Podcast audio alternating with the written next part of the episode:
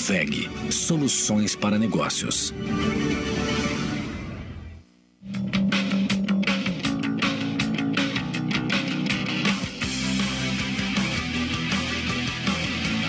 Está no ar, Grupo VEG Esportes.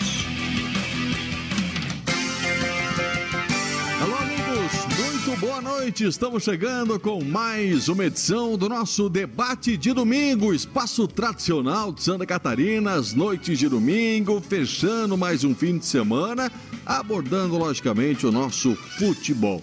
Em especial, nosso produto aqui de Florianópolis, Havaí e Figueirense, que estão envolvidos na disputa da Série B do Campeonato Brasileiro. Mais uma semana que foi bastante movimentado, o Havaí até teve um tempo mais agora de preparação visando a próxima rodada. Jogou lá na terça-feira passada o um empate com o CSA. O Figueirense com dois jogos, um atrasado, outro no complemento da rodada. Teve derrota no Maranhão, teve empate lá em Pelotas e agora pouco tempo de novo de descanso, até porque já vem jogo por aí. Quarta-feira o Figueirense recebe o CRB no Scarpelli. Um dia antes, o Havaí joga lá em Caxias do Sul contra a equipe do Juventude. Aqui estamos no debate na edição deste 18 de outubro de 2020 para falar muito do nosso futebol e hoje com entrevistas, hoje com convidados especiais. É sempre importante, a gente sempre cobra a presença dos microfones de dirigentes para ter essa comunicação direta com você, torcedor, com você, nosso internauta. E hoje temos a disponibilidade do Luciano Sorris, que é o superintendente de esportes do Figueirense, e do Diogo Fernandes, que é o coordenador de futebol do Havaí.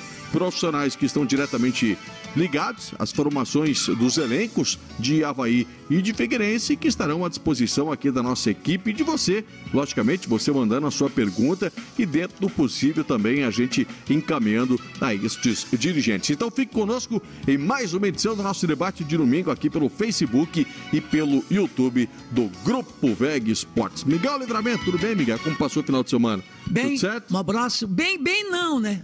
Foi bem, mas não foi bem, bem, bem como eu queria. Mas é, estamos aí para mais um programa. Paulo, um abraço. Sérgio Murilo, você, Zé, e a Simone Malagoli, que fica aqui à minha esquerda, ao lado do meu coração. Né? E a todos, ao Jefferson, ao Zé ali, né? Zé Walter, é, nome de artista, né? Zé Walter. E todos, um grande abraço. Estamos aí para mais um, um debate numa semana que não foi bom para o futebol de Santa Catarina, aliás, para o futebol da capital. O Havaí empatou em casa, é, contra a, a, empatou em casa em 1 a 1 e o Figueirense perdeu uma e empatou outra. Acho que o ponto que o Figueirense conquistou lá em Pelotas valeu muito, porque o Figueirense fez uma maratona, todo mundo sabe que ele tem limitações na, na no seu elenco, né? E foi lá, em São Luís, lá perdeu para o Sampaio Correia de 3 a 0, juntou os cascos, os cacos e veio para Pelotas e empatou em 1 a 1, aliás, em 0 a 0. Um jogo ruim, jogo difícil de se assistir, mas um ponto nesse momento é importante. Saber como é que fica a situação no Figueirense? Há muitas notícias circulando sobre o Elano, muita coisa está sendo dita. Vamos, vamos esperar que o melhor aconteça para o Figueirense. E o Havaí, que vai para Caxias do Sul enfrentar o Juventude, duas equipes, Juventude e Havaí, que tem um ponto de diferença. O Juventude 24 pontos, o Havaí 23.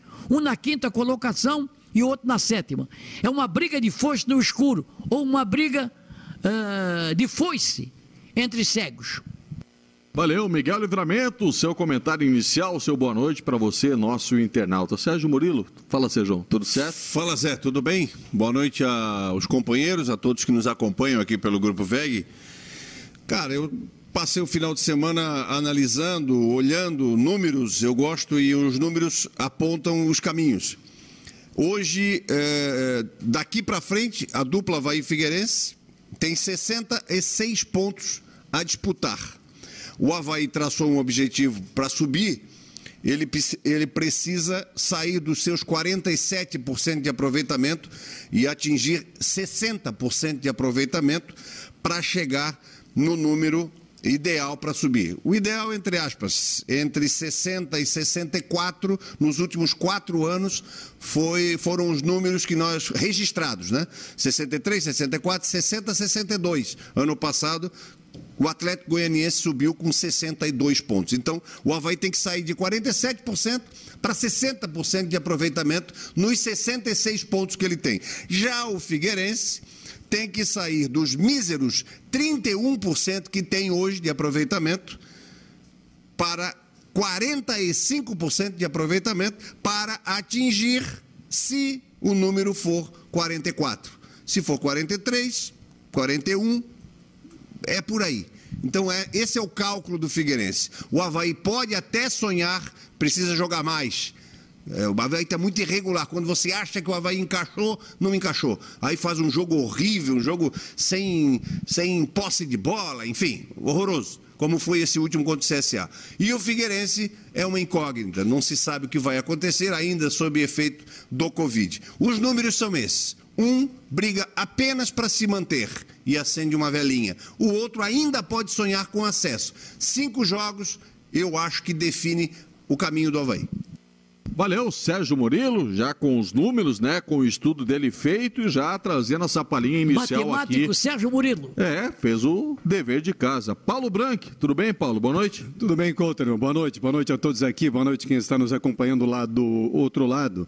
Nessa linha de projeção que faz o Sérgio Murilo, eu acho melhor ir jogo a jogo, porque se você alonga muito a projeção, eh, fica muito difícil de é, entender o que pode acontecer, porque muda bastante, principalmente a Série B do Campeonato Brasileiro. Tem time que reage, tem time que despenca, a Série B tem um montão de histórias assim, parecidas. Agora, o que a gente está vendo? O Havaí, do ponto de vista de pontuação, está na disputa por acesso. Está a quatro pontos é, do G4, a quatro pontos da Ponte Preta, que tem 27, faltando três rodadas para terminar o turno. Está na disputa de acesso.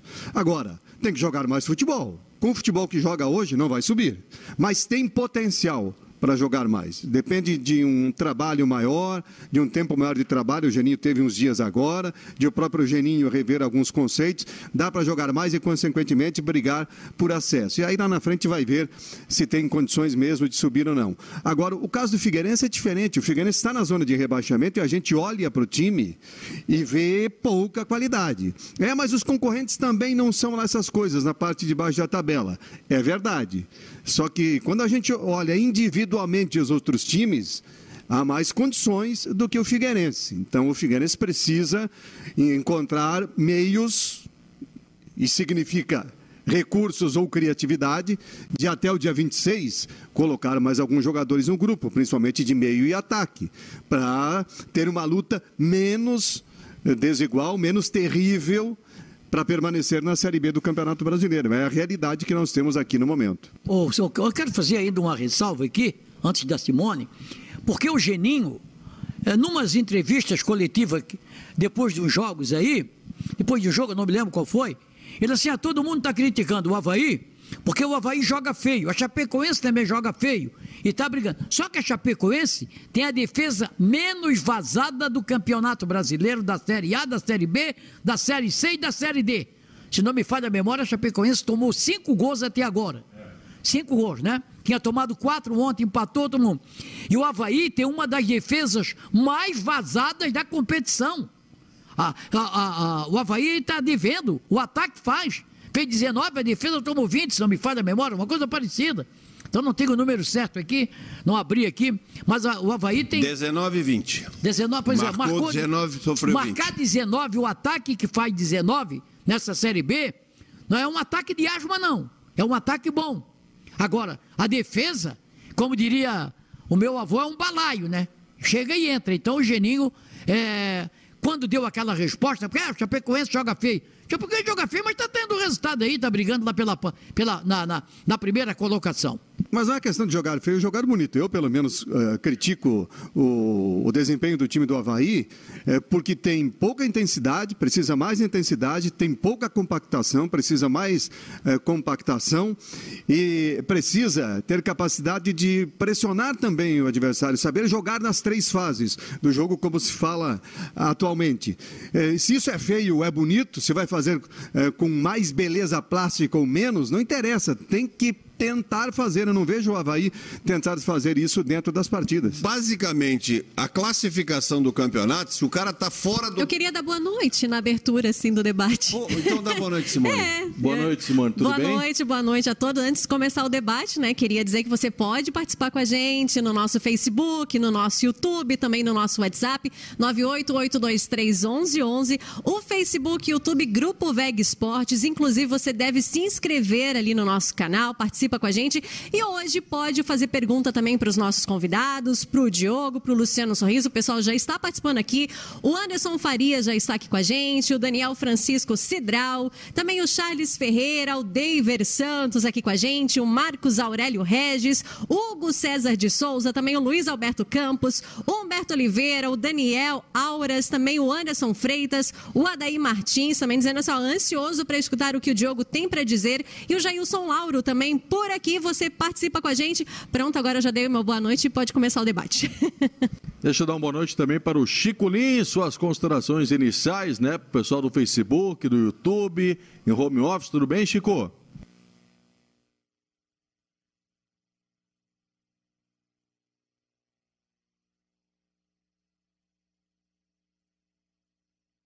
É um final de semana, aliás, uma semana, né? Uma semana de resultados ruins, três jogos dos nossos times, dois, dois empates, uma derrota, e aquilo nos números que o, que o Sérgio trouxe, o mais, o mais grave é o rendimento das duas equipes. Nem Havaí nem Figueirense jogam futebol para alcançar aqueles números que o Sérgio falou. Né? O Havaí na sua, na sua busca pelo acesso e o Figueirense pela, pela sua briga árdua contra o rebaixamento. Então, sobre isso tudo a gente vai conversar durante o programa. Valeu, Chico. Então, já com as considerações iniciais, é, para dizer o seguinte: já na sequência, nós teremos aqui a participação do Luciano Sorriso, que é o superintendente de esportes do Figueirense.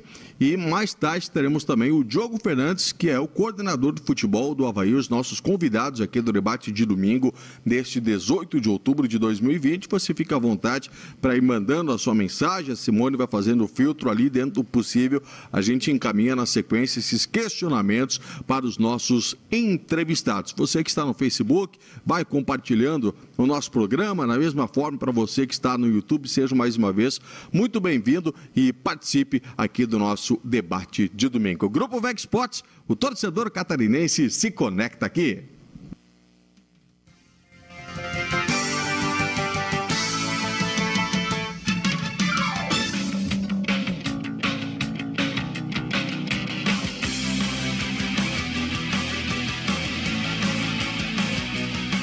Grupo VEG Esportes. Lembro quando tudo era diferente. Ponte tinha apenas uma, e por falar nela, vi fecharem e reabrirem. O mar sempre foi essa beleza que deixa todo mundo apaixonado. Aos poucos, as coisas foram mudando, a cidade foi crescendo e, em busca da felicidade, cada vez mais gente foi chegando. Eu fui evoluindo. De perto famílias multiplicando seu amor, sonhos virando realidade, histórias que passam por gerações e que são mais do que lembranças. São inspirações para continuar conectando lugares e pessoas. Ibagi 50 anos. Sua felicidade tem lugar na nossa história.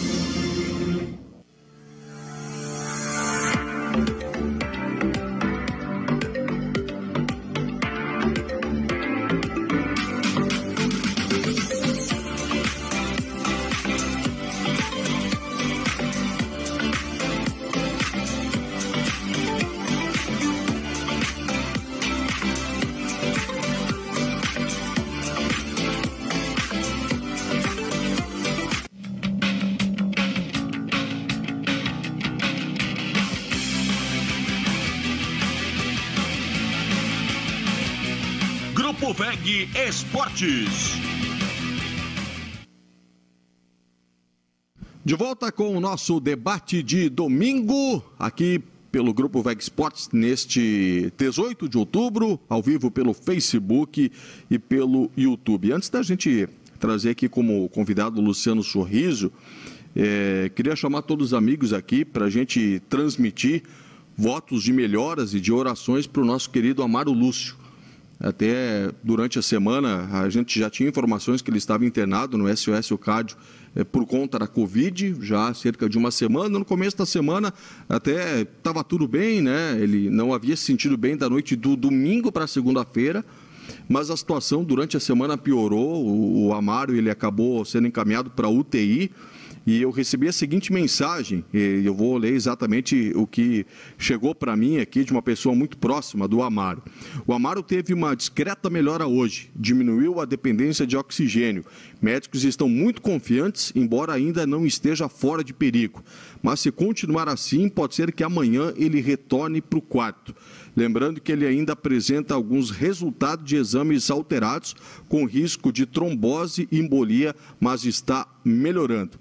Diz que a situação não foi boa durante a semana, então está na, na, UTI do SOS Cardio, o Amaro Lúcio é. da Silva, querido Amaro, né? Todo mundo gosta Vice-presidente do, Havaí, né? É, gente bacana demais. Ele é vice-presidente vice, do Havaí já há bom tempo, né? Vice-presidente do Havaí, então, as nossas orações e votos de melhoras, né, pro, pro Amaro que está lá no SOS Cardio. Eu falei com ele na terça-feira e ele me disse que estava bem, estava bem, que, que esperava logo ser liberado, agravou o quadro, né? Tem esse risco nesse tipo de doença, mas o Amaro vai sair dessa aí.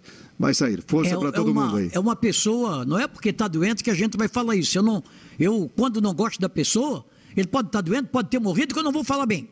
Não, tem essa. Tá? Então, quando eu gosto, eu falo, quando eu, eu amo, eu digo, quando eu não gosto, eu também digo. Agora, o Amaro é uma pessoa que eu nunca vi ele brigar com ninguém, sabe? Ele nunca vi ele brigar com ninguém, desde a época que ele era assessor do Esperidião a mim, no governo do, do, Estado, e por aí vai, mas é uma pessoa que. Até, pode... hoje, até hoje, muito próximo ao Esperidião, né? até nas. É, volta e meia, está indo para Brasília, voltando para cá, está é, tá, tá é, sempre muito ele, ativo, Amaro. Eles têm uma ligação muito grande. Querido, melhoras, e em breve você vai estar tá assumindo o seu posto de vice-presidente lá no Havaí e está com a gente na, na, na, nas, nas importantes partidas do Havaí.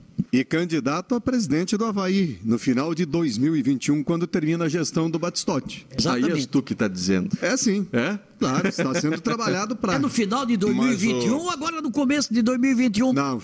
É... Eleição é só para é final de 2021. Isso. Pois não, Simone. Vamos lá, atualizando os recados, depois a gente já inicia o nosso bate-papo aqui com o Luciano Sorriso. Vamos lá, direto de Juí, a Nolmira Coutrama, mamãezinha, tá aqui sempre presente com a gente, um beijo. Também o Charles Barros tá por aqui, o Altair Zimmermann, Júlio César Xavier, obrigada, Júlio. Também o Edivaldo José, o Oldair Silva, o Adilson Freitas, também o José Francisco de Santo Amaro disse boa noite a todos. Chegou o programa tão esperado do final de semana, abraço a todos, obrigada, José. Também o Evandro Pedro Santos. Com certeza a equipe Veg Esportes hoje é a melhor de Santa Catarina. E o BNI Marques também ligadinho com a gente. Alô, Bena, um beijo para você e bora lá. Já já então tem o nosso primeiro convidado, Luciano Sorriso. Estou por aqui, estou esperando as perguntas. Podem mandar pra gente, Facebook, YouTube, Grupo Veg Esportes e também no nosso WhatsApp 98 823 1111. Participa com a gente. E o pessoal vai interagindo, vai mandando a mensagem, mais uma edição aqui do nosso debate. Já está com a gente Luciano Sorriso, o superintendente de esportes do Figueirense, gentilmente atendendo né, o nosso convite. Afinal de contas, a gente eh, sempre pede aqui uh, que é importante a comunicação, seja do presidente, do responsável pelo departamento do futebol, afinal de contas, são esclarecimentos que vão de encontro do anseio do torcedor. E prontamente o Luciano Sorriso está conosco aqui. Primeiro, Sorriso, até a gente está vendo que você está bem, está saudável, é, até a gente conversou no final de semana passado aqui com o médico do Figueirense, o Fernando de Lima, e ele relatava que você também acabou sendo positivado pela Covid-19. Nenhum sintomas, passou bem a semana. Tudo bem, Sorriso? Boa noite. Boa noite, é um prazer estar participando. É, uma primeira vez que eu estive aqui com vocês, teve alguns problemas técnicos, a gente não pouco conversou. E é muito importante a nossa participação, até porque a gente sabe o mundo que vivemos de hoje em dia, as informações de uma forma que chega erradas e a gente tem que estar tá aqui para esclarecer, tem que colocar os pingos nos is. E sempre que vocês precisarem e me convidarem, estarei disposto e livre aqui para vir debater com vocês e falar do futebol e falar da área técnica do Figueirense Futebol Clube. Sorriso, boa noite. Me diz uma coisa, todo mundo está vendo, tá o Figueirense não tem um grande elenco, está precisando de jogadores, a tabela não favorece nada o Figueirense, a, a tabela de classificação. Qual é a expectativa que o torcedor de Figueirense tem de contratações para melhorar o, o, o, o, elenco? Boa noite. É, só respondendo ao anterior, a pergunta anterior, hoje eu já estou sem sintomas, é, já estou a partir de amanhã liberado para os trabalhos, então volto amanhã a ter contato com todos. Que bom. Então já estou super bem. O início foi um pouco difícil, com bastante sintomas, mas fui medicado, muito bem cuidado por todos, isolado. E, enfim, um momento difícil que passamos, a gente está tendo que se isolar, é muito complicado. Mas vamos levar para o lado positivo, que agora a gente tem um, uma guerra pela frente, tem vários jogos e vão estar todos bem para que a gente não seja mais interrompido pela Covid. E com relação à pergunta é, do Miguel Livramento, é, é um momento não bom, não fácil, é, como você mesmo citou, mas a gente está é, em alerta, a gente está atento a tudo. É, é, claro que o mercado, o Figueirense jamais pode estar fechado para o mercado, é, a gente está atento a novas contratações. Nos próximos dias vão chegar mais atletas, não só um. É claro que é, hoje o responsável pelo futebol se fala em Luciano Sorriso, né? Mas isso é debatido por um comitê. É, é, é a gente escuta muito o Elano, muito. Qualquer atleta que chega, se não tem um aval dele, não vem para o Figueirense. Não é o Luciano Sorriso hoje que é o responsável do futebol que manda assim, ó, vai trazer esse, vai trazer esse cano, Beltrano, e esse que traz. Não é assim que funciona, tá? Não é assim que funciona. Então, é, a gente tem procurado escutar muito o Elano. O Elano tem pedido contratações. Todas essas contratações que nós estamos trazendo é a pedido dele. Então, é, a gente está se reforçando, vai se reforçar, reforçar mais e esperamos fazer com que o time melhore e gradativamente a gente saia dessa situação é, para que a gente tenha lucidez no jogo, a gente melhore no setor ofensivo, a gente tenha solidez no, no setor defensivo e, consequentemente, a gente saia dessa zona de rebaixamento. Um abraço para você, Sorriso. Bom a notícia de que da tua recuperação. Bom, a minha pergunta você matou. Eu ia perguntar é, porque, ah, é claro, você tem rede social, você vê o que está roncando. O pau está roncando em cima da tua cabeça. E não é só a tua cabeça que está à frente do futebol, você acabou de dizer. Tem o Zé Carlos Lages, tem o Elano, enfim, é uma equipe que analisa um nome e traz esse nome. Ok. Então, até para dividir a, a, paulada aqui, vamos botar a cabeça de mais gente aqui. Mas parabéns para ti que bota a cara para bater. Muito bem. Os números apontam o Figueirense. Resta ao Figueirense brigar para não cair. Essa é a consciência do departamento de futebol do Figueirense? Esse é o nosso, é o nosso primeiro objetivo. Né? Sair dessa, fazer esses 45 pontos, 43, 44, 45, enfim, em busca desse primeiro objetivo. É lógico o Figueirense é muito grande. A gente tem que estar atento a sempre muito mais do que isso, não só isso. Mas a gente passa por um momento de reconstrução, né? Hoje está é, é, tá sendo implantado novas metodologias, é, as coisas têm sido é, feitas gradativamente. É claro que uma pandemia atrapalha muito o processo, isso nos atrasa. É, é, nós gostaríamos que tivesse muito diferente do que está. Mas com certeza, é, hoje eu sou o, a pessoa do futebol, mas existe um comitê, um comitê por trás disso. Esse comitê é presidido pelo Norton, presidente. Então, assim, a gente debate para que a gente minimize erros, mas tenha certeza de que qualquer atleta que venha, não é o Luciano Sorriso que decide, não sou eu que falo, ó, vai vir e acabou. É debatido, é óbvio que a opinião prevalece também, mas é a gente sempre buscando a fazer com que o Elano é, acha os atletas ideais para que a gente possa, dentro de campo, fazer diferente e buscar as vitórias. É, Sorriso, por mais de uma vez, você já citou até em outras entrevistas aqui com o próprio Tadeu Cruz, foi citado o comitê gestor. E você falou aí o nome do presidente, o Elano, que é muito participativo. É, ao menos oficialmente, no organograma do Figueirense, não existe o nome do José Carlos Lages, mas a, a, gente sabe o quanto ele é presente no dia a dia do Figueirense Futebol Clube e até informação que se tem de que o Lages agora esteve com a delegação nessa viagem recente. A minha dúvida é a seguinte, é, mesmo que exista esse comitê gestor, quem tem autonomia, a palavra final, a carta branca do Departamento de Futebol, é você, Sorriso, ou é o Lages? Você, por exemplo, como funcionário do clube, você se dirige ao Lages como seu superior ou você se dirige apenas como superior o presidente Norton? Eu acho que é importante esclarecer, porque internamente, claro que isso para você está muito claro. Mas aqui do outro lado, para a imprensa, para os torcedores, por mais que a gente imagine o que aconteça, a gente não tem exatamente essa confirmação de como funciona esse fluxo do departamento de futebol, Sorriso. Eu acho que é importante, é uma pergunta muito importante, né? É, o, o Zé Carlos Laje, ele faz parte, mas tem o, o voto dele tem o mesmo peso de todos, né? Então, assim, eu me delego ao presidente, sempre, sempre, sempre, sempre, sempre. A partir daí, aí a gente vai falar com o comitê gestor, vai saber mais, escutar mais opiniões, claro, prevalecendo sempre o pedido do técnico Elano hoje no caso. Ô, Luciano, boa noite. Bem-vindo, obrigado pela participação. Você falou em contratações, e mais de uma. O Figueirense está buscando, é mais para meio, é mais para o ataque. E a CBF deu uma esticada, me parece, né? Na, nas inscrições, vai até o dia 30 de outubro. Na Série B, não. Nas, ah, só na, Série B. Série B mantida é, para 26? Mantém os 40, vai até dia 26. E as oito trocas pode ser feita até dia 7 do 12. Entendi. Então são 40 inscrições no primeiro momento mais oito trocas, sendo até 7 do 12. É, então o prazo mesmo para a Série B é até o dia 26. E o Figueirense busca Isso. quais posições? É, é, claro que a gente tem focado muito no setor ofensivo, tá? É, mas vem um, tá vindo um zagueiro é, é, também porque nós tivemos vários problemas aí do Covid.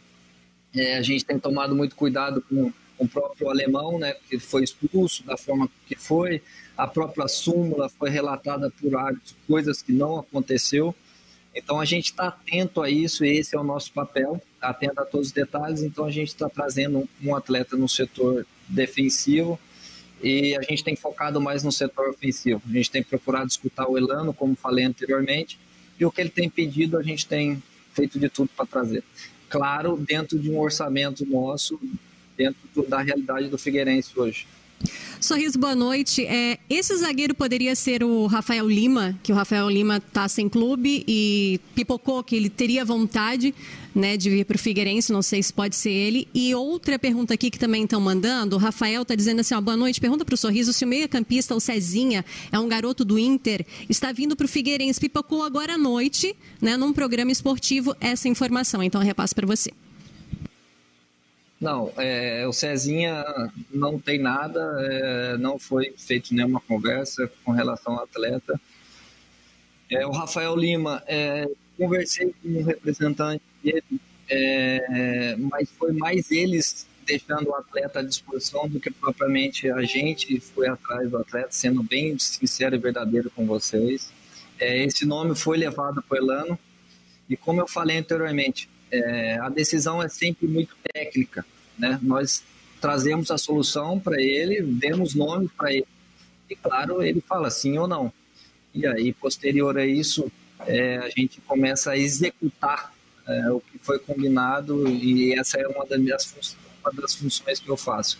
Então, assim, é, a gente pontua, caso seja um atleta jovem, que vai dar um retorno futuro para o Figueirense, a gente, mesmo um não do, do técnico, a gente procura mostrar para ele que isso é um investimento do clube, que a gente pensa para futuro, enfim. Mas esse atleta citado aí, não. Tá? Então é, é, o sim ou não. Então a gente aguarda sempre o Elano e posterior a isso a gente toma as decisões. Chico Lins, por favor, Chico. Boa noite, Sorriso. Prazer falar contigo. Uma boa recuperação completa, porque eu sei que esse cargo aí a gente precisa de bastante saúde. É, Sorriso, Obrigado, é, todo mundo sabe da situação financeira do, do Figueirense. Dificuldade de, de, de trazer reforços, de competir no mercado. Além dessa dificuldade, existe também uma dificuldade de convencimento dos jogadores para vir para o Figueirense diante de tudo que aconteceu no clube desde o ano passado, desde a questão financeira da antiga parceira, desde a questão do WO, que ficou uma coisa meio nacional a situação do Figueirense, esse é mais um problema que tem para trazer jogadores? Com certeza, Chico. Muito prazer falar contigo. É, é muito isso, tá, cara? É, a primeira, nós tivemos atletas que estavam já praticamente acertado valores e o atleta faz uma ligação ou outra e do histórico do Figueirense, tudo que nós passamos, tudo que o torcedor sofreu nos últimos anos, isso faz com que as coisas é, não dê certo. É, essa é mais uma barreira que nos confrontar, mas isso só vai mudar com trabalho, dedicação, com seriedade, sendo responsável. É isso que nós estamos fazendo, é isso que a gente tem dia após dia trabalhado, tentando buscar recursos, os recursos estão sendo provisionados diariamente, então a gente, para fazer com que o Figueirense tenha é, uma nova cara, seja um novo Figueirense, e tudo aquilo que ficou para trás, que fique para trás, e a gente possa é, cada vez mais fazer com que o Figueirense volte até a credibilidade que tinha há alguns anos atrás. Sorriso, é, nas últimas semanas, acredito que se intensificou nessa última semana, chegam para a gente muitas informações sobre descontentamento do Elano com algumas questões, como, por exemplo, é, falta de reforços de maior expressão, a questão da é, dificuldade do clube em regularizar a situação financeira. Enfim, para pontuar é, esses, essas duas questões é, que seriam manifestadas diariamente pelo Elano eh, dentro do Figueirense. Eh, o que, que o Elano já disse para a diretoria? De fato, ele está descontente? Ele já ventilou alguma possibilidade de deixar o Figueirense sorriso? Não, não, em nenhum momento. Até porque quando ele veio para cá, foi falado tudo, tudo, tudo, tudo. É, então, inclusive, depois da primeira conversa que tivemos com ele, é, a gente debatendo entre si, né, comitê gestor, um, uma pessoa pegou e vira e fala, pô, você acha que a gente não foi muito verdadeiro com ele, isso pode assustar ele, pode, podemos receber um não velando? Aí, na hora, já falou assim, não, a gente tem que falar a, real, a realidade do Figueirense, tem que colocar tudo é, para ele, para que ele tenha e aceite, compre a ideia, compre o projeto, então, assim, a gente foi até muito franco com ele na primeira, para a primeira conversa. Assim, ele tem pontuado, ele tem pedido. Esses atletas que estão chegando é a pedido dele. Então, a gente tem procurado fazer tudo que ele tem pedido. É claro, é, esse que eu vou dar para vocês aqui. A gente conversei pessoalmente com Elias, o volante que foi para o Bahia. Ele estava no Santos, o Santos estava naquela missão, contrato ou não. Eu liguei para o atleta, mas assim, uma realidade totalmente fora da nossa. Mas a gente tem procurado conversar, escutar, é, usar o peso que tem isso aqui, usar, sabe? Então, mas não necessariamente a gente tem conseguido, por causa do momento financeiro que nós vivemos. Mas as coisas vão mudar, ah, ah, as pessoas estão, todos nós estamos trabalhando diariamente para que isso mude e a gente vai ter um time sólido para que a gente saia dessa posição o mais rápido possível. Até o Elano veio com um projeto de médio e longo prazo no Figueirense, ao menos é isso que foi dito para a gente, né, Sorriso? Então, você tem a convicção aí, de que o Figueirense, independente de qualquer situação, vai encerrar sua participação na Série B com o Elano como técnico? O Figueirense está satisfeito com Sim. o trabalho do Elano? É claro, claro. É, a, gente, a, ideia é sempre essa, sempre manter é, o planejamento até o final. É, a gente sabe que o futebol é muito dinâmico, é, mas a gente está consciente, a gente tem feito dado cada vez mais atletas para que ele é, tenha mais opções. Então a gente tem conversado diariamente, inclusive hoje mesmo, domingo, já falei com ele umas 5, 6 vezes durante todo o dia. Então a gente tem ajustado a todo momento, de segunda a segunda, para que a gente possa, é, o quanto antes, melhorar o desempenho, ter lucidez no, nos 90 minutos, para que a gente busque os resultados partida a partida. O Sorriso, deixa eu, deixa eu, eu não, deixa o torcedor uh, entender uh, e o meu pensamento também ficou meio atrapalhado. Você falou que conversou com o Elias, mas quem chegou foi o Alexandro. O Elias, titular da Série A, o Alexandro estava pegando o papel na ventania. Uh, o Elácio chegou aqui, jogou duas, foi para o banco. Está machucado. Está machucado. Tá machucado, ok. Tá machucado, o tá Lucas machucado. Carvalho chegou, até agora não aprovou. Isso não sou eu que estou dizendo, os números estão mostrando. Uh, dizer, você tentou o Elias e agora quem vem é jogador para chegar, desembarcar, jogar e resolver o problema? Entre aspas, a gente não sabe se vai resolver.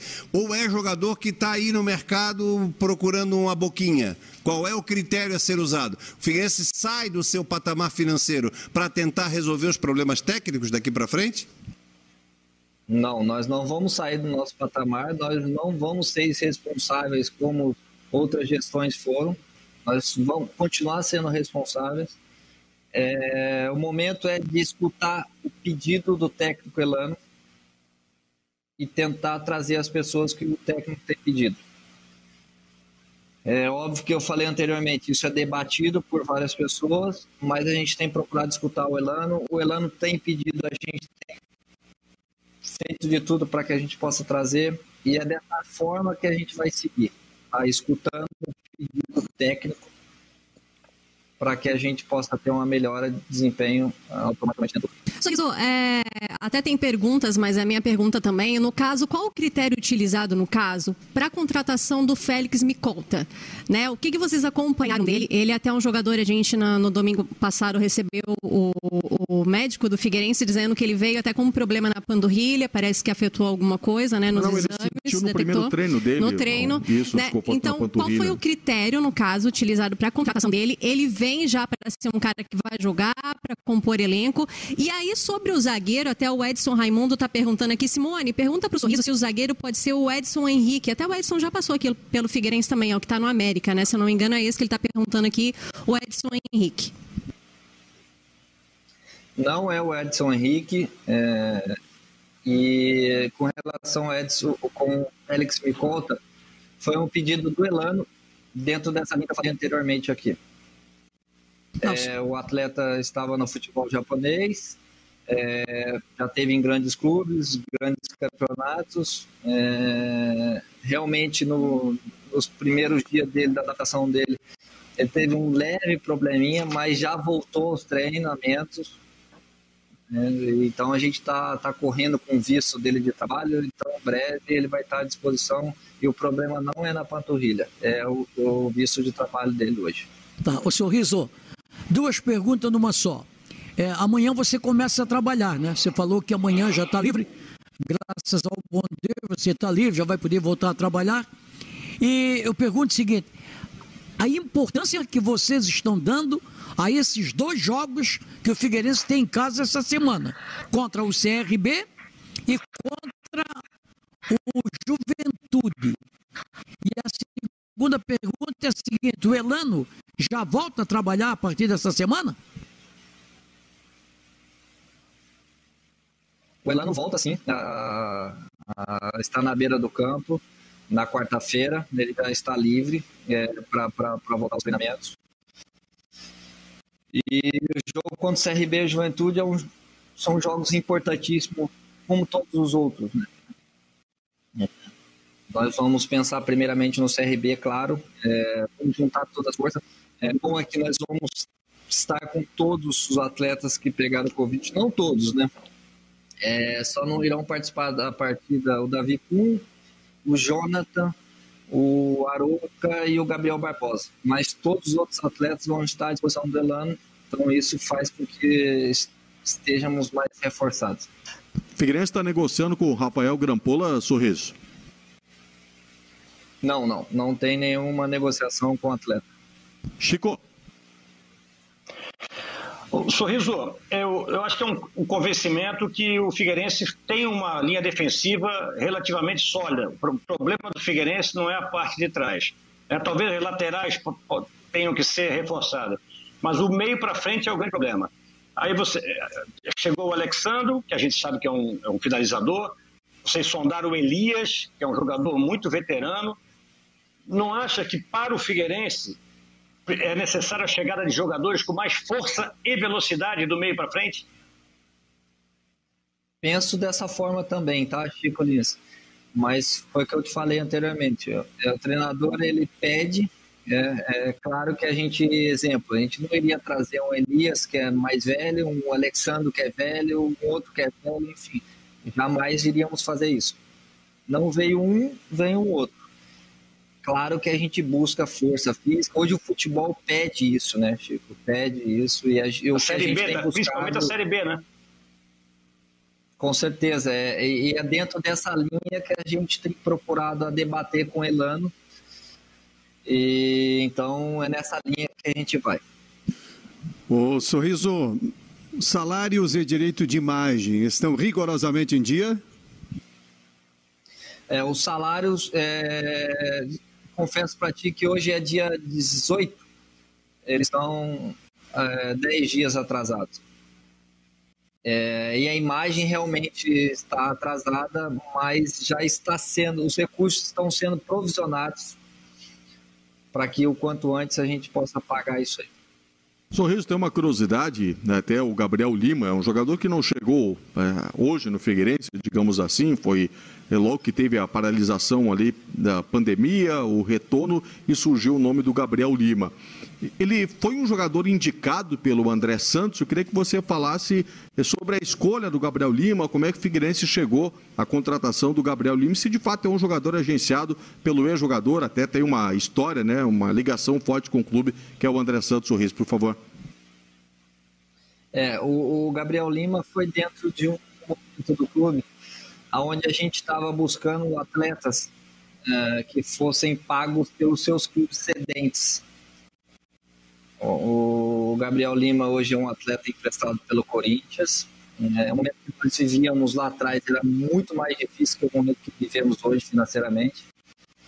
Então a gente estava vendo dessas oportunidades, dessas implicações de clubes, é, se é dentro de um perfil nós estávamos procurando. Então é, lá atrás o Gabriel Lima teve o aval e por isso veio. O atleta hoje ele é de uma empresa, o direito dele é da P4 Sports. É, foi intermediado pelo André Santos pela ligação que ele tem no Corinthians, mas ele hoje no papel não é um atleta do André, é um atleta da P4 Sports. Vocês inclusive podem pesquisar isso aí.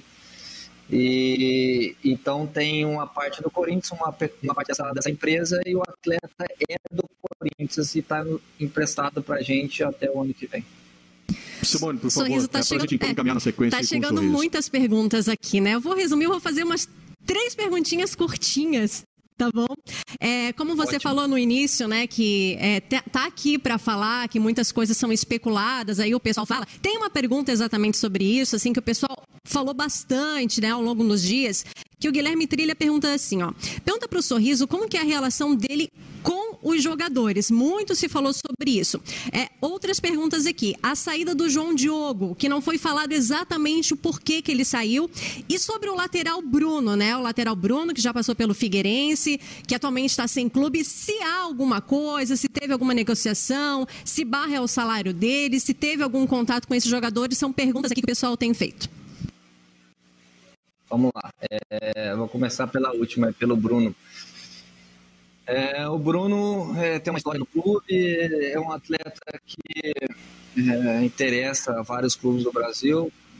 Teve uma pequena conversa assim, mas nada muito formalizada. É, foi dentro daquela linha que eu passei para vocês, é mais interesse vindo de lá para cá do que propriamente daqui para lá, até porque a gente escuta muito o Elano, tá? É, com relação ao João Diogo, é, é, um atleta que já não faz mais parte do nosso plantel. Acho que É, não é momento aqui, inclusive ele não está presente para se defender ou falar a respeito, então eu não gostaria de falar dele.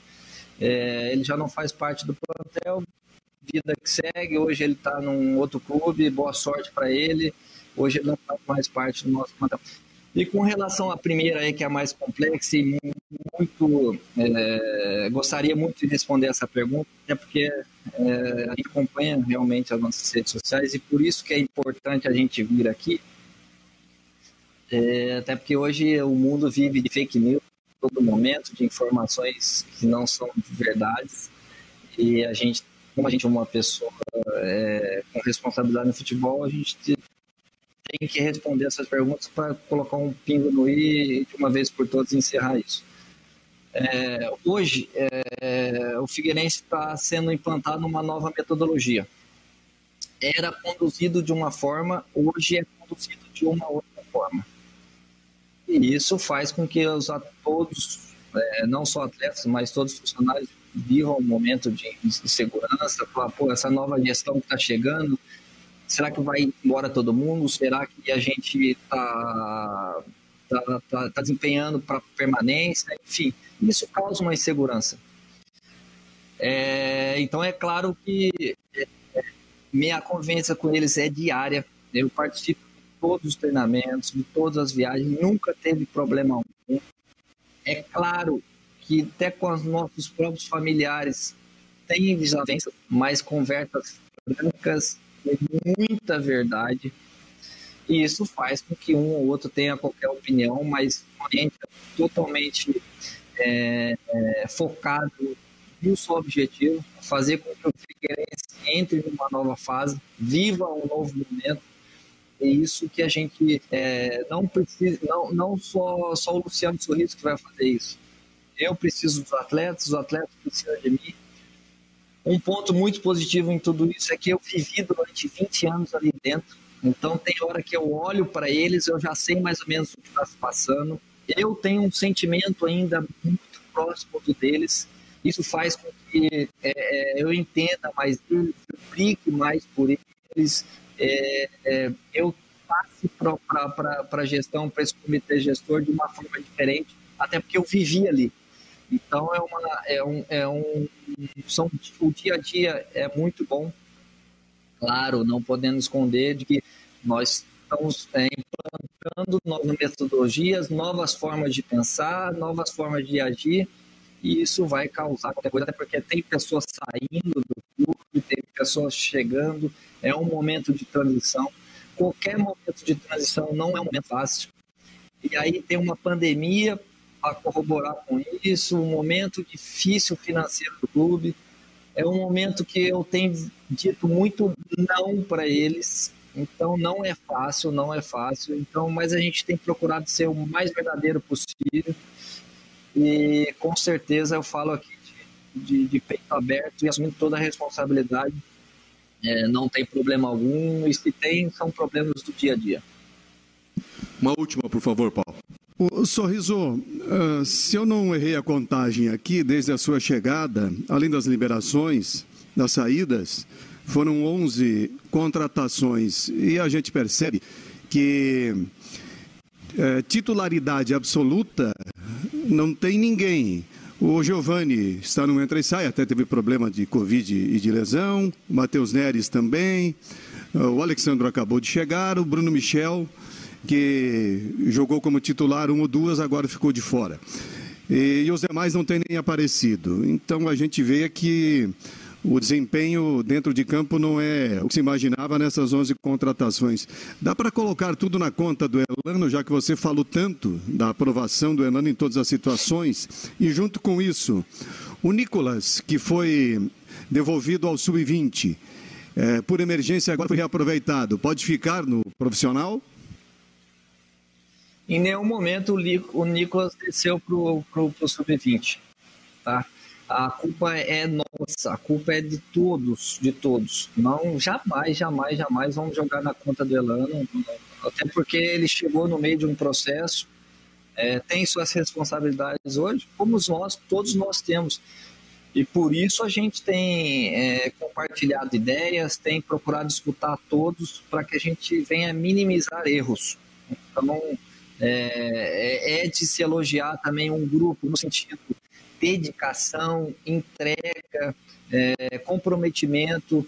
É, eles estão sentindo com os resultados negativos e isso nos mostra de que a gente já começa a, a ter é, chance de sair dessa situação. Até porque se tivesse jogadores é, acomodados, atletas risadinha e para cá e achando que o momento era o melhor possível, aí a gente ia se preocupar. Mas é muito pelo contrário. Então, a culpa é nossa, a culpa é de todos, não só do Luciano, não só do Elano, mas de todos, todos, todos, todos.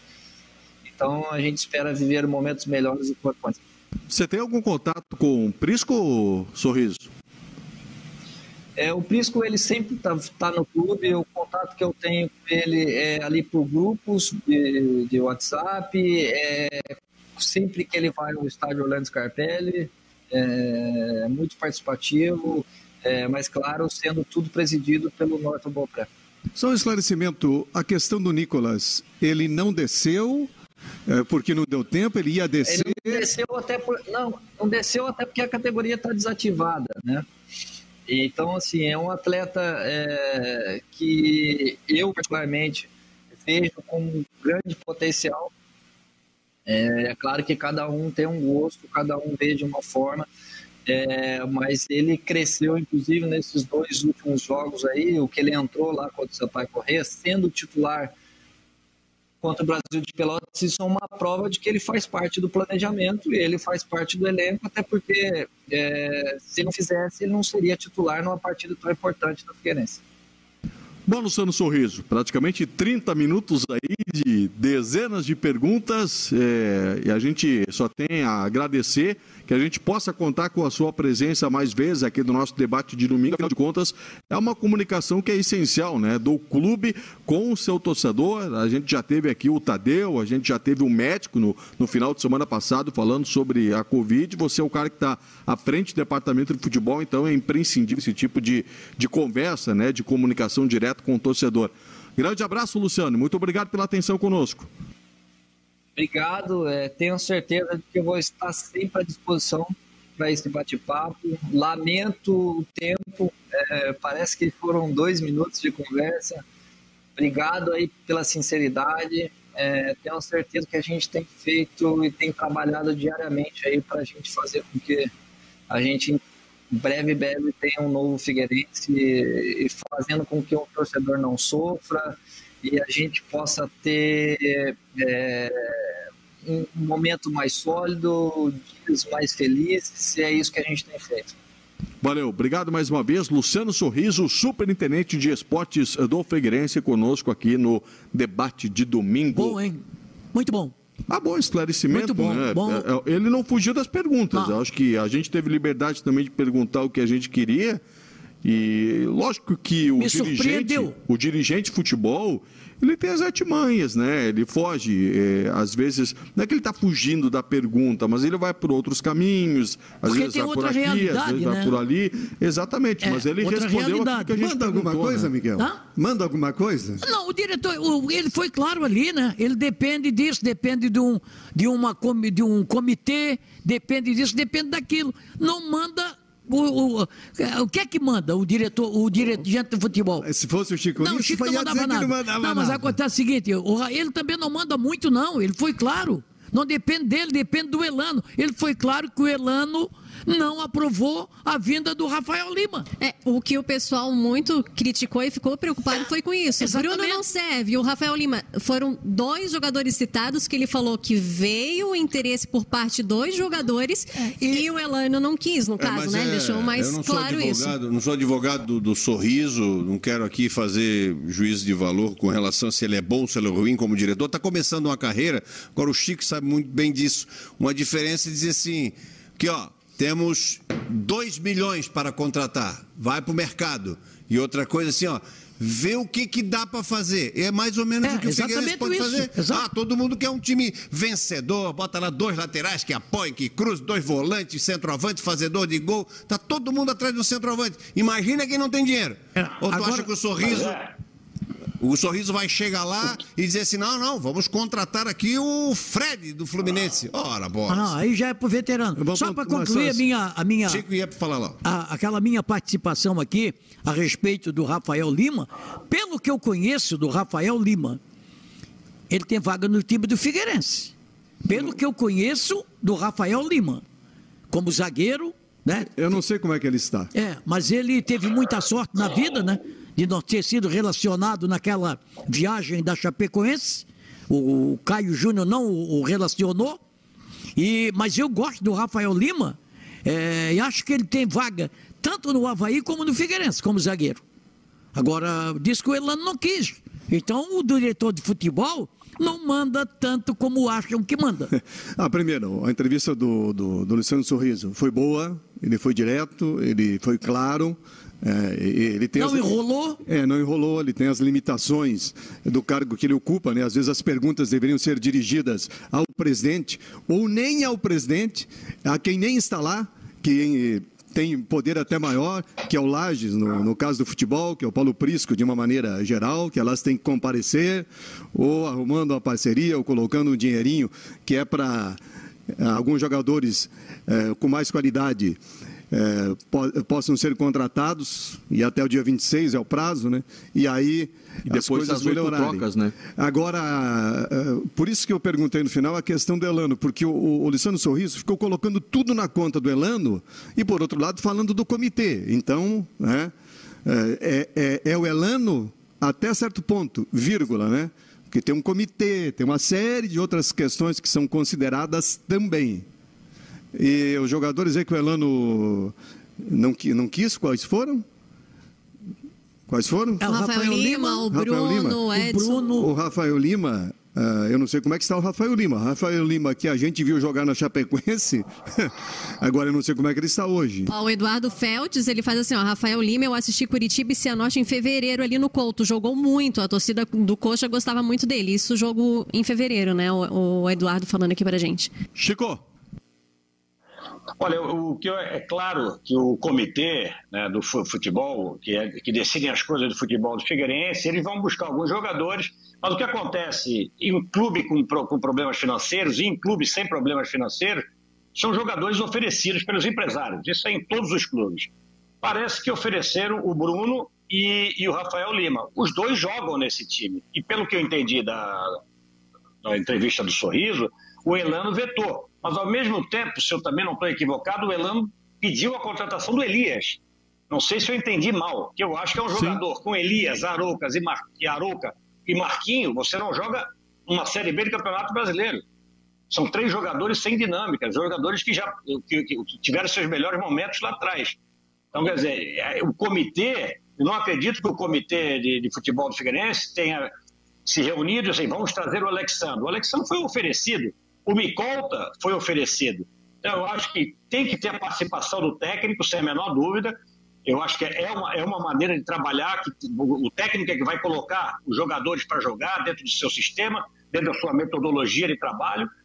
Mas tem alguns jogadores que nesse time do Figueirense, como o Rafael Lima, que não só acrescentaria como na parte técnica, como na parte de liderança e na parte de, de, de, de o cara jogou na base do Figueirense. Ele conhece a história, ele é torcedor do Figueirense. Nesses momentos de dificuldade, um, um jogador desse, mesmo a zaga do Figueirense estando bem, Alemão e Pereira, mas são mais 30, ro- são 25 rodadas que tem para frente, 22 rodadas que tem pela frente. E a presença de um cara como o Rafael poderia ser importante. 22 Agora, só rodadas, ô, Chico. Sérgio, só, Só- só um instantinho. Só que eu entendi o seguinte: o Rafael Lima foi vetado pelo Elano. O Bruno não. O Bruno foi uma pequena conversa. Ele falou: acho que o problema do Bruno passa a ser salarial, pelo que eu entendi. Uma pequena conversa não teve andamento. É diferente do. do, do, do... Mas a, a, diferença que eu acho, o Miguel gosta de dar, fazer, dar exemplos, é mais ou, o Figueirense mais ou menos compra 5 quilos de carne moída e por enquanto não serviu porque está querendo comprar uma porcelana chinesa de um milhão de dólares. Pare um pouquinho. Tu não tem dinheiro para contratar um atacante médio, jovem, e está pensando no Elias?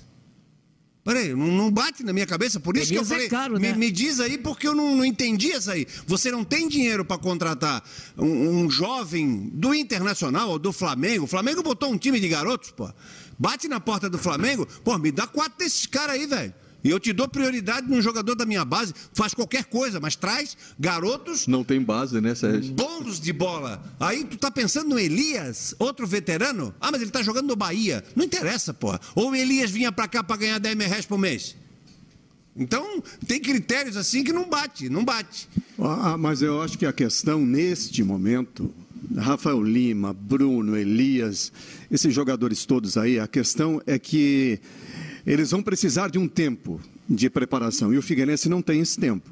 O Figueirense precisa trazer agora, trouxe 11 se fosse lá atrás, talvez. Mas, mas trouxe Micolta que está um ano sem jogar. Ele mas trouxe, trouxe Micolta que está um ano sem jogar. Uh, mas, isso é que eu mas, falo. Então, é isso que eu estou falando. O cara que está um ano parado mas, mas ou é, Elias. Tá, mas é isso que eu estou falando. O Figueirense já trouxe esse pacote todo aí de 11 com esses problemas.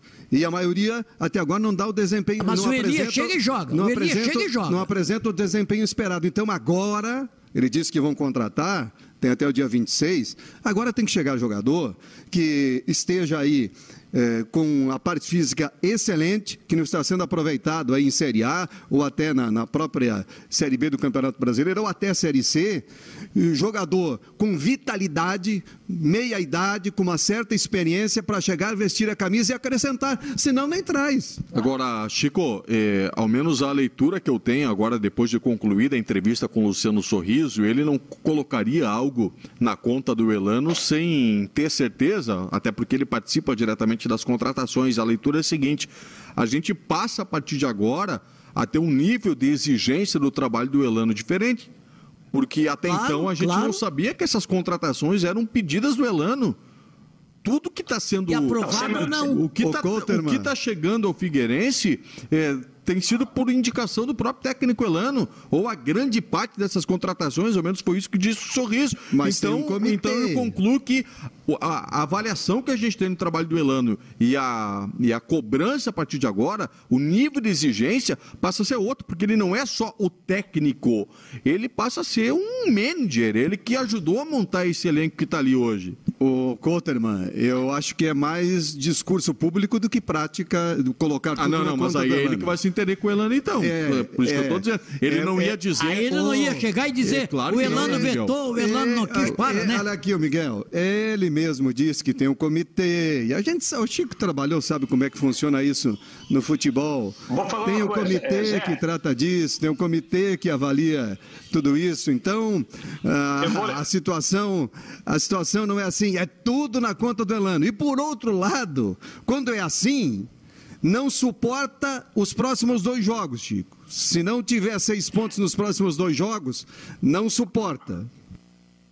Olha, eu vou falar uma coisa. Eu, é, vou lembrar, vou lembrar da, da, entrevista de chegada do, do Elano, que me chamou a atenção. Ele falou em todo momento do Lucas. Eu falei quando falei com o Lucas, quando eu falei com o Lucas, porque o Lucas tinha me falado. O Lucas é filho do José Carlos Lages. Então, quer dizer, a chegada do Elano foi com plenos poderes dados pelo José Carlos Lages, que é o chefe desse comitê. O, o, até o Sorriso falou com elegância, dizer que o chefe do comitê é o presidente Norton. Não acredito que o Norton participe do comitê de futebol. O presidente do comitê de futebol é o Lages. E o Elano, na minha concepção, hoje tem um poder forte dentro do clube.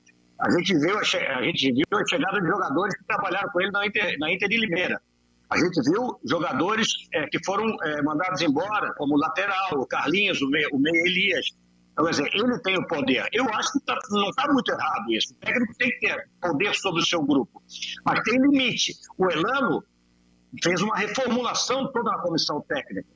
Um monte de gente boa do Figueirense com história foi embora e ele trouxe profissionais da sua, da sua confiança. Também não está errado. Mas hoje, eu acho que o peso específico do Elano dentro do futebol do Figueirense é maior do que o Luciano Sorriso.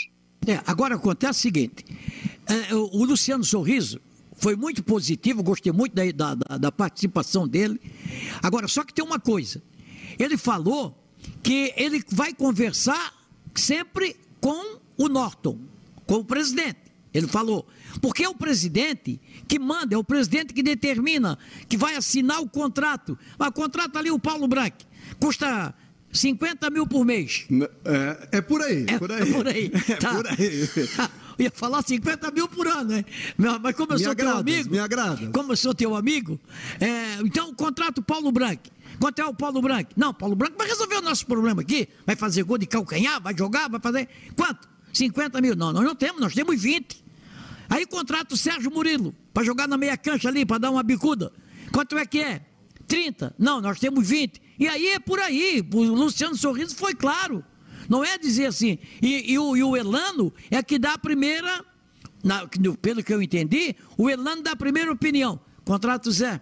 Não, o Zé eu não quero. Então o Zé está fora. Foi o caso que aconteceu com o Rafael Lima. Não serve, não quer. E aí é, uma, é uma coisa que agrava, porque fica. Ele jogou, no caso ali, algumas questões dele, que o responsável é o Elano.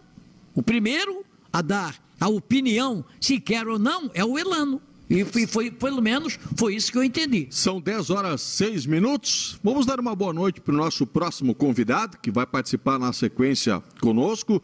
Já está conectado aqui no debate de domingo, hoje com entrevistas de ambos os lados. Primeiro com Luciano Sorriso. Uma boa noite, Diogo. Uma boa noite para a audiência aqui do VEG Boa Sports. noite, boa noite. Tudo bem contigo?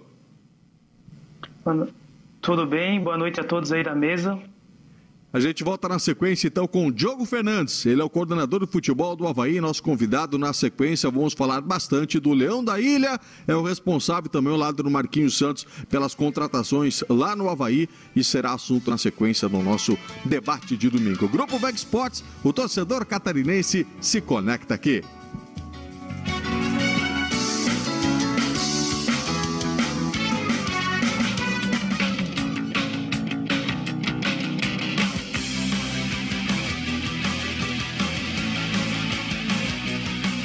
VEG Esportes. Lembro quando tudo era diferente. Ponte tinha apenas uma, e por falar nela, vi fecharem e reabrirem. O mar sempre foi essa beleza que deixa todo mundo apaixonado. Aos poucos, as coisas foram mudando, a cidade foi crescendo e, em busca da felicidade, cada vez mais gente foi chegando. Eu fui evoluindo. Vi de perto famílias multiplicando seu amor, sonhos virando realidade. Histórias que passam por gerações e que são mais do que lembranças.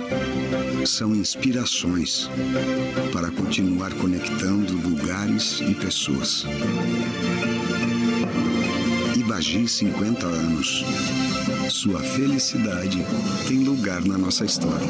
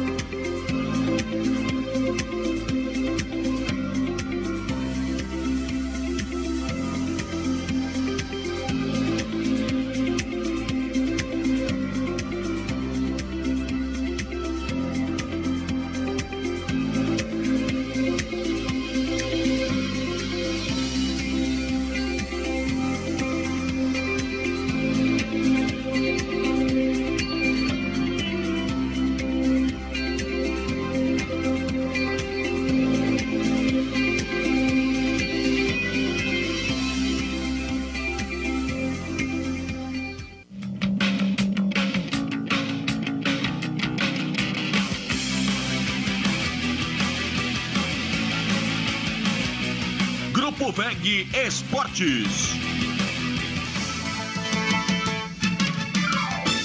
É o nosso debate de domingo do Grupo VEG Esportes na edição deste 18 de outubro de 2020. Vai mandando a sua mensagem, compartilhe você que está conosco no Facebook, da mesma forma você no YouTube do Grupo VEG Esportes. Mais uma vez, muito obrigado pela sua companhia. Simone, vamos dar uma passada aí nos recados e depois a gente inicia o nosso bate-papo aqui com o Diogo Fernandes, coordenador de futebol do Havaí. Vamos lá, Glaucia Marcelino aqui com a gente, também por aqui o Marlon de Biguaçu, o Marcos da Silva diretamente de Chapecó também participando com a gente, por aqui o Sandro Cardoso do Cobra Sol, o Dinho dos Ingleses, Ale Guadalupe, também o Coronel Menezes, dizendo muito obrigada a todos vocês pela entrevista. O, o torcedor obteve mais informações aí do Figueirense durante essa meia hora do que durante esses dias em todos, né? O Matheus Silva também por aqui com a gente, a Ivonete da Lagoa da Conceição e você participa com a gente. Agora nós vamos ser o Diogo Fernandes aqui. Você pode mandar a sua pergunta através do Facebook, do YouTube, que é Grupo VEG Esportes, e também no nosso WhatsApp, 98 823 1111. Participa com a gente, pode enviar a sua pergunta. Vamos lá então colocar na tela o Diogo Fernandes, ele já nos atendeu em outras oportunidades, principalmente até na, na temporada passada. E o Diogo já participou do elenco profissional o ano passado, subiu da base, depois de muito tempo, trabalho muito bom feito nas categorias de base do Havaí, que aliás já rendeu frutos ao clube. A gente tem o exemplo mais recente do Rafinha, do próprio Gabriel, e agora mais diretamente esse ano com o Marquinhos Santos na formação deste elenco. Imaginava quando virou o ano, hein, Diogo? Lá de 2019 para 2020, agora tendo essa liberdade, essa responsabilidade que seria um ano, olha, de tantas cobranças, de tantas críticas e de tanto trabalho assim, Departamento de Futebol Profissional do, do Havaí. Boa noite, Diogo. Boa noite. Né? É, primeiramente, a gente, quando estava fazendo o trabalho na base, no, nosso pensamento era totalmente na base, né? E posterior, quando a gente veio é, assumir parte do departamento de futebol, a gente sabe em conjunto, né, vem também as cobranças, os, os trabalhos, alegrias, vitórias, derrotas, que fazem parte da rotina. Diogo, tudo bem? Um abraço. Como é que funciona a logística para uma contratação dentro do Havaí? Suponhamos, o Geninho diz, precisamos, supostamente, precisamos de um meia-direita. Como é que acontece dentro do departamento de futebol? Você vai para o mercado, o Marquinhos vai para o mercado, vocês dois, existe um comitê, existe uma equipe. Como é que é feita a contratação dentro do departamento de futebol do Havaí, amigo, por favor? Boa noite. É, responsabilidade da né, contratação é sempre mim e do Marquinhos, que somos os responsáveis pelo departamento porém ela é feita com um colegiado, né? A gente tem um núcleo de inteligência, nós, nós temos um observador, mais a comissão técnica, e com essas ideias a gente acaba chegando no nome. Claro que a gente já tem muitos jogadores monitorados, que muitas das vezes facilita, né, para quando a gente é, precisamos fazer essa aquisição, ou às vezes uma oportunidade de mercado, né? Algum atleta que acaba saindo do seu clube ou o contrato acabando, enfim. Diogo, boa noite, um abraço, bem-vindo. E eu não sei se o Diogo está nos ouvindo. Eu acho que tivemos um probleminha. A... Tudo bem? Tô, tô ouvindo. Tá ouvindo? Bem-vindo aí, Diogo. Duas perguntinhas rápidas. O dinheiro do Gabriel já chegou? Não Tudo sei bem. Se, se passa por ti. E Vinícius Leite, vai negocia com o atacante lá do Paysandu?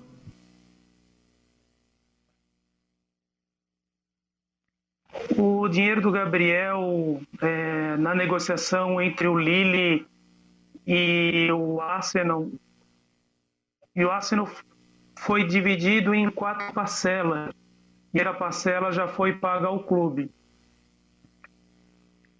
E o Vinícius Leite é um jogador que realmente está no nosso planejamento. Existe uma possibilidade sim de a gente trazer ele ainda para essa temporada. Até é, pela informação que se tem, né, Diogo? O Vinícius Leite tem um contrato agora até o começo de novembro, o vínculo dele lá com o Paysandu. Pelo que eu conversei com alguns colegas lá do Pará, não existe nenhum interesse do Paysandu em liberar esse atleta antes do encerramento do contrato. Então, qualquer avanço na negociação, nova conversa, é após o término desse vínculo do Vinícius lá com o Paysandu. Exatamente. Bom, Diogo, boa noite. É, o Havaí contratou, contratou, contratou, contratou, dispensou, dispensou. O que é que foi? Onde é que essa avaliação para as contratações é, foram erradas? Onde é que vocês erraram? Por exemplo, o Bruno foi embora, tem mais três, ah, já foi três ou quatro, cinco jogadores aí que foram embora. O Bruno não sei se foi embora, pelo menos não está jogando no Havaí. O, o, essa avaliação foi feita por você, pelo Marquinhos, é, aí teve a indicação, aliás, a, a, começar o ano, né? Começaram com, você disse aqui para nós que iria, ia começar o ano com, com, contratando um treinador que jogasse para frente, um treinador que. Aí trouxeram um português que, na minha avaliação, não foi nem você, nem o Marquinhos que, que, que é, é, indicaram esse treinador. É que acabou cortando um pouquinho, eu não entendi a pergunta inicial, não sei se vocês estão me ouvindo agora também. Nós estamos te ouvindo bem, eu vou repetir, vou ver se eu consigo repetir. O Havaí contratou muitos jogadores né, é, no começo da temporada e muitos deles já foram liberados, ou estão sendo liberados. O Bruno, por exemplo, é, não, não foi utilizado praticamente, teve suspenso, tá? O que é que, onde é que foi feita Onde é que erraram tanto nessa avaliação para as contratações? Então, Miguel, a questão, quando tu contrata um atleta, tu espera o máximo dele, né? E muitos desses jogadores, a gente ficou satisfeito com a contratação deles. O caso do Bruno é um exemplo, um jogador que jogou Série A recentemente. E após esse período, aqui no dia a dia, acabou não tendo encaixe, não tendo um retorno técnico como a gente gostaria, com, com alguns, alguns problemas né, todo torcedor havaiano acabou acontecendo. Então a gente está fazendo um ajuste, né? Agora, antes da contratação, a gente não considera assim a vinda do Bruno como um erro. Diogo, tem perguntas chegando aqui, né? A Cacá de Paula é uma que faz a pergunta e ela fala o seguinte: gostaria de saber do Diogo a importância para o clube ter um diretor de futebol que não só conhece bem a base, como também foi um dos responsáveis pela chegada de muitos jogadores nessas categorias. E se os técnicos do time profissional eles costumam primeiro ver a base ou preferem ir direto ao mercado? Essa é a pergunta da Cacá. E muitas perguntas aqui, Diogo, sobre contratações, principalmente de mais um goleiro e das laterais. Boa noite a Cacá, né, uma torcedora que sempre acompanha o dia a dia do clube. É, tem um, cada treinador tem um jeito, né, de, de olhar o elenco. É, o momento do campeonato também indica muito o nosso papel, é, muitas das vezes, é ratificar aquilo que a gente já viu desse jovem no dia a dia, né? E às vezes é, a gente acaba ratificando um espaço a mais para eles, né? Recentemente a gente teve o próprio Luan tendo mais uma oportunidade e assim com alguns outros jovens que foram lançados na temporada desse ano. Na lateral direita, por exemplo, a gente acabamos de lançar um menino, que é o Felipe. Ele acabou se machucando, mas já está recuperado. Então, antes da gente pensar numa contratação para lateral direita, por exemplo, a gente dá um tempo para ver se ele corresponde. A lateral esquerda, com a lesão do capa, a gente não descarta é, futuramente uma, uma aquisição nessa posição. Chico Lins, por favor, Chico. Diogo, um grande abraço, prazer falar contigo. Você é um profissional e um dos profissionais que mais conhece a base no Brasil. E a sua chegada ao profissional do, do Havaí, com um certo atraso, e tu sabe disso, é, foi, é, foi cercada de expectativa e aprovação por parte da torcida. Aprovação pelo seu brilhante trabalho na, na base, expectativa por você ter participado de várias Copas São Paulo, Taça BH, Copa Votorantim e conhecer o mercado do jogador jovem no Brasil. Talvez um dos caras que mais conhece, os profissionais que mais conhecem o mercado. A expectativa das contratações não se confirmou. O Havaí trouxe jogadores com perfil que parece que não é perfil do, do Diogo. Rildo, Wesley, Ralph, Bruno, é, Valdívia. Por que o Havaí apostou por jogadores com essa característica e muitos com a mesma característica e não aproveitou o seu conhecimento da base brasileira e trazer jogadores jovens? Chico, boa noite. É sempre um prazer conversar contigo. A gente já teve a oportunidade de trabalhar junto, né? E tu sabe o carinho que eu tenho pela tua pessoa. Chico, a gente tem um grupo né, de muitos atletas jovens. A gente tem uma categoria sub-23. Nós temos bastantes atletas formados no clube, é, no elenco profissional, e precisava fazer um equilíbrio só que como a equipe não teve o encaixe, é natural que esses atletas mais consagrados tenham críticas, né? Mas a gente acredita que o, né, que o time está começando a ter um padrão, começando a encorpar, e esses mesmos atletas estão tendo uma importância. E um não exclui o espaço do outro, né? O exemplo que a gente tem é o próprio Ralph, e o Jean joga um menino que está iniciando a sua trajetória é, com 21 anos e um atleta tão experiente quanto o Ralph, que acaba tendo uma mescla né, no elenco. O, o, problema maior nosso é que a gente não teve desempenho. O Diogo, qual é a, a situação do Bruno Silva hoje? É, a situação de recuperação da, de, de problema de lesão e a situação contratual dele. Qual é o planejamento que o Havaí tem para Bruno Silva? E contratações, até dia 26 é o prazo. O Havaí está buscando para quais posições? Paulo, boa noite. É, com relação ao Bruno, a gente tem uma, um trâmite de uma rescisão. Né? A tendência é realmente ele não seguir mais com o clube, isso já está num processo bem avançado. Com, com relação às inscrições, sexta-feira a gente teve um congresso da Série B. A tendência é o, é o prazo agora ser estendido até dia 9 de e as trocas serem até 7 de dezembro. Então a gente ainda tem um período maior para alguma aquisição, se necessária. Diogo, esse trâmite para rescisão referente ao Bruno Silva, ele se estende também a outros jogadores, como o Adran e o Wesley? É a mesma situação? Não, não. A gente tem procurado não externar nomes de atletas que estamos relocando, justamente para não onerar o clube, né?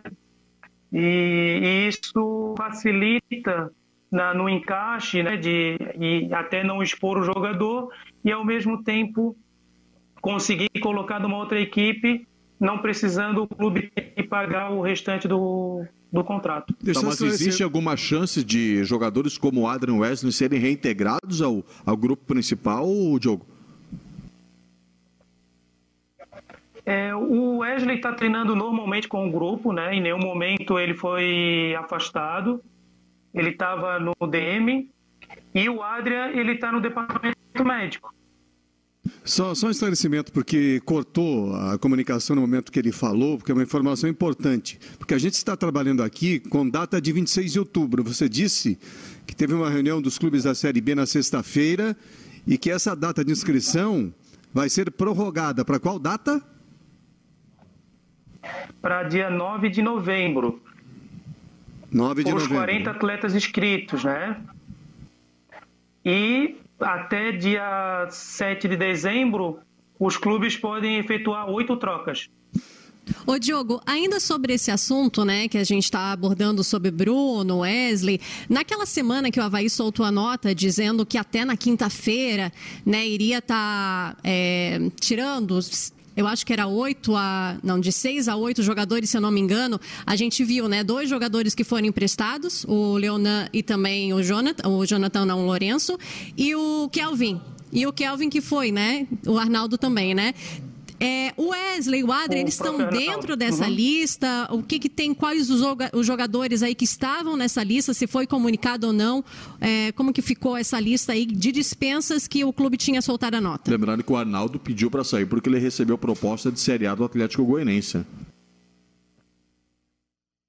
Isso, é, foi um acordo com a gente, né? Foi feito diretamente entre Havaí e Atlético. E em relação aos nomes, né, a gente vai seguir ainda o método que é assim que concretizar, a gente está informando, justamente para não atrapalhar essas tratativas. Sérgio Miguel, Paulo. Eu, eu ia fazer uma pergunta uh, até em cima do que a Simone falou, mas deixa eu, eu trocar. O, o, o Diogo, numa, nesse. Você falou que é um comitê, é isso? De contratações, né? Não sei se foi esse o. Bom, a equipe de contratações. Você, Marquinhos, passa pelo Geninho, passa pelo presidente, etc, etc. Pessoal que observa. A tua voz é bem ouvida ali dentro, já que pela, pelo teu histórico de trabalhar com jovens jogadores e o Havaí pouco trabalha com jovens jogadores, o Jean Martin é um por acaso. O Wesley não deu certo, o Bruno não deu certo, por isso que o Jean Martin apareceu como opção e ele, por competência dele, assumiu a titularidade. Isso é uma opinião minha. Mas por que, que o Havaí não aproveitou até agora, por exemplo, o Cunde, o Zé Marcos, aproveitou Ampassan e no meio antes disso já trouxe o Salinas e já foi embora o Salinas. Por que o Havaí aposta tanto em jogadores dos outros e tão pouco nos jogadores dele? É, todos os atletas, na verdade, eles estão no elenco, né? É uma questão de prioridade do treinador. Por exemplo, o Jean Martins, é, ele fez a pré-temporada igual o Wesley. Ele estava apto para jogar desde sempre. Aí é uma escolha técnica, né? É, a gente tem utilizado alguns jovens, né? Por exemplo, o Felipe, lateral direito, o Luan, o Tucão, né? O, Zé Marcos no último jogo voltou a ter uma oportunidade. Então, essa questão de titularidade, de trocas, isso é uma questão muito técnica, né? Mas o mais importante é que os atletas estão à disposição.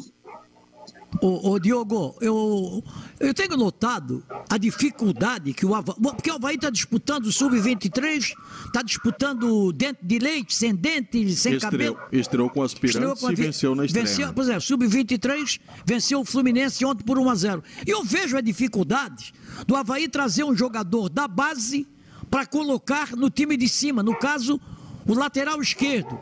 No clássico entrou um menino aí chamado Ramon que deu uma tremedeira danada. O Felipe, na lateral direita, eu até gosto do futebol dele.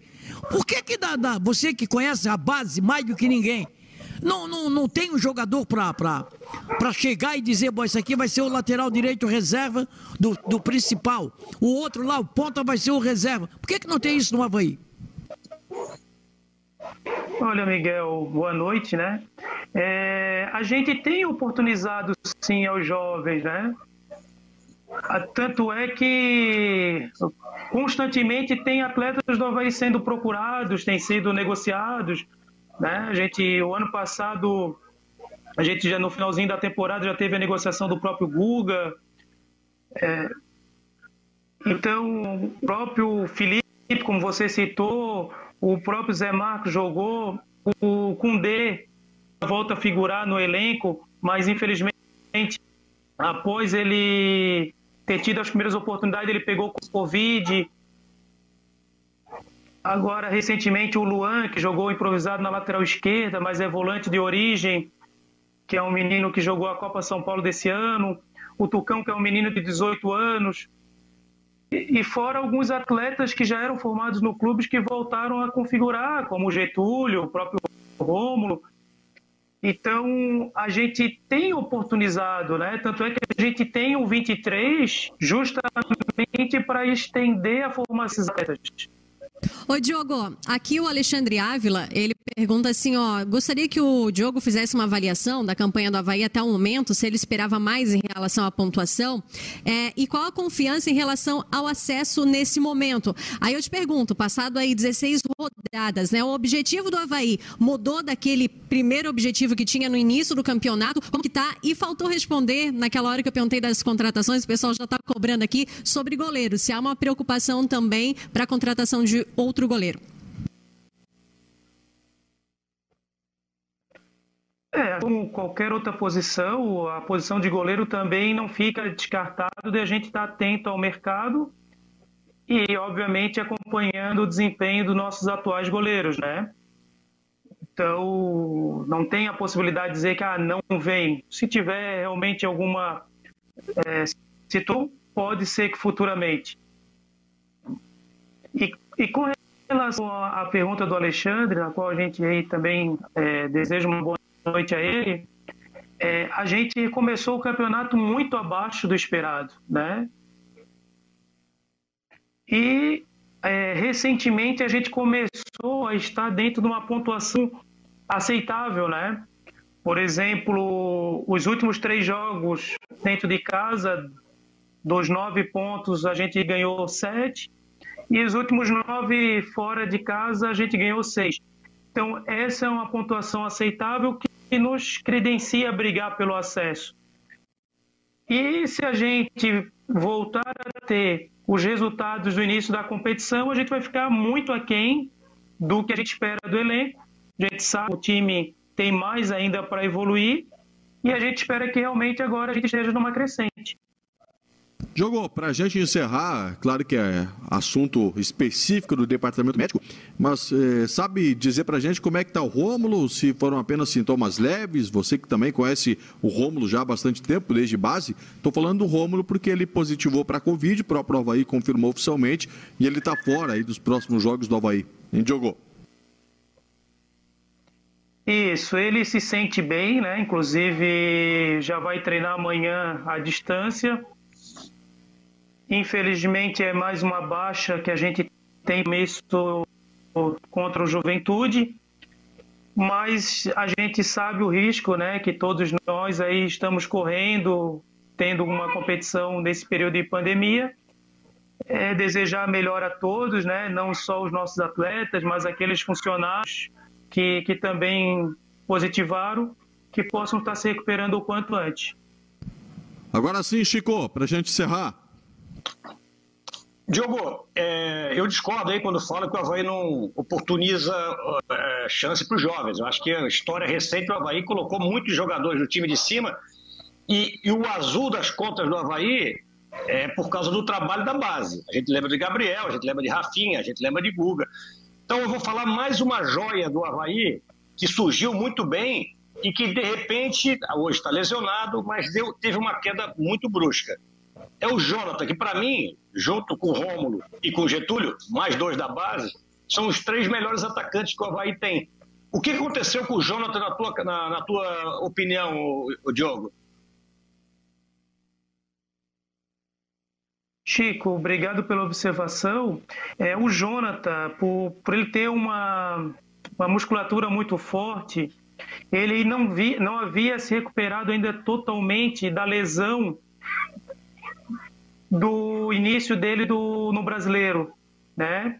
Ele acabou voltando ano passado, mas a performance dele não, não sendo a mesma. E o início desse estadual, ele também não conseguiu repetir. Mas essa lesão acabou é, ele convivendo com ele até um certo não suportou. Agora ele já está 100% recuperado. Infelizmente também pegou Covid, né? Mas já essa semana ele já volta a treinar e a gente espera muito que essa lesão tenha sido o grande responsável pela queda de performance dele. É, porque eu também considero um jogador promissor E assim como ele foi lançado no início do ano passado, no, desculpa, lançado no meio do campeonato do ano passado, ele deixou uma impressão muito positiva. Diogo, muito obrigado pela atenção, pela gentileza conosco. Bom jogo na terça-feira, você geralmente acompanha, né, delegação. O Havaí viaja amanhã já para Caxias do Sul. E até logo. Muito obrigado mais uma vez, Jogou. A gente que agradece, né? Sempre que precisar saber as notícias do Havaí, a gente vai estar à disposição.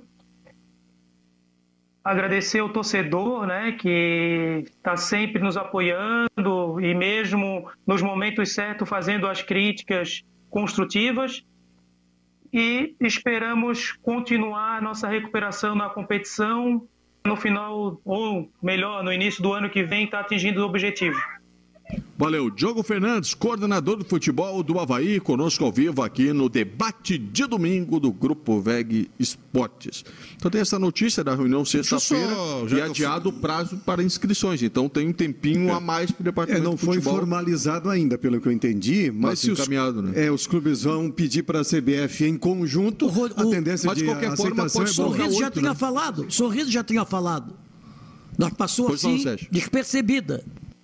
É, 9 de, de novembro é a data, né, para contratar. Mas não vou contratar grande coisa também. Ah, já que eu fui citado ali, pelos, eu falei esse ano. Se o Havaí tinha Jean Martin e Luan Silva, não estavam no plano para ser titular. Ou estavam?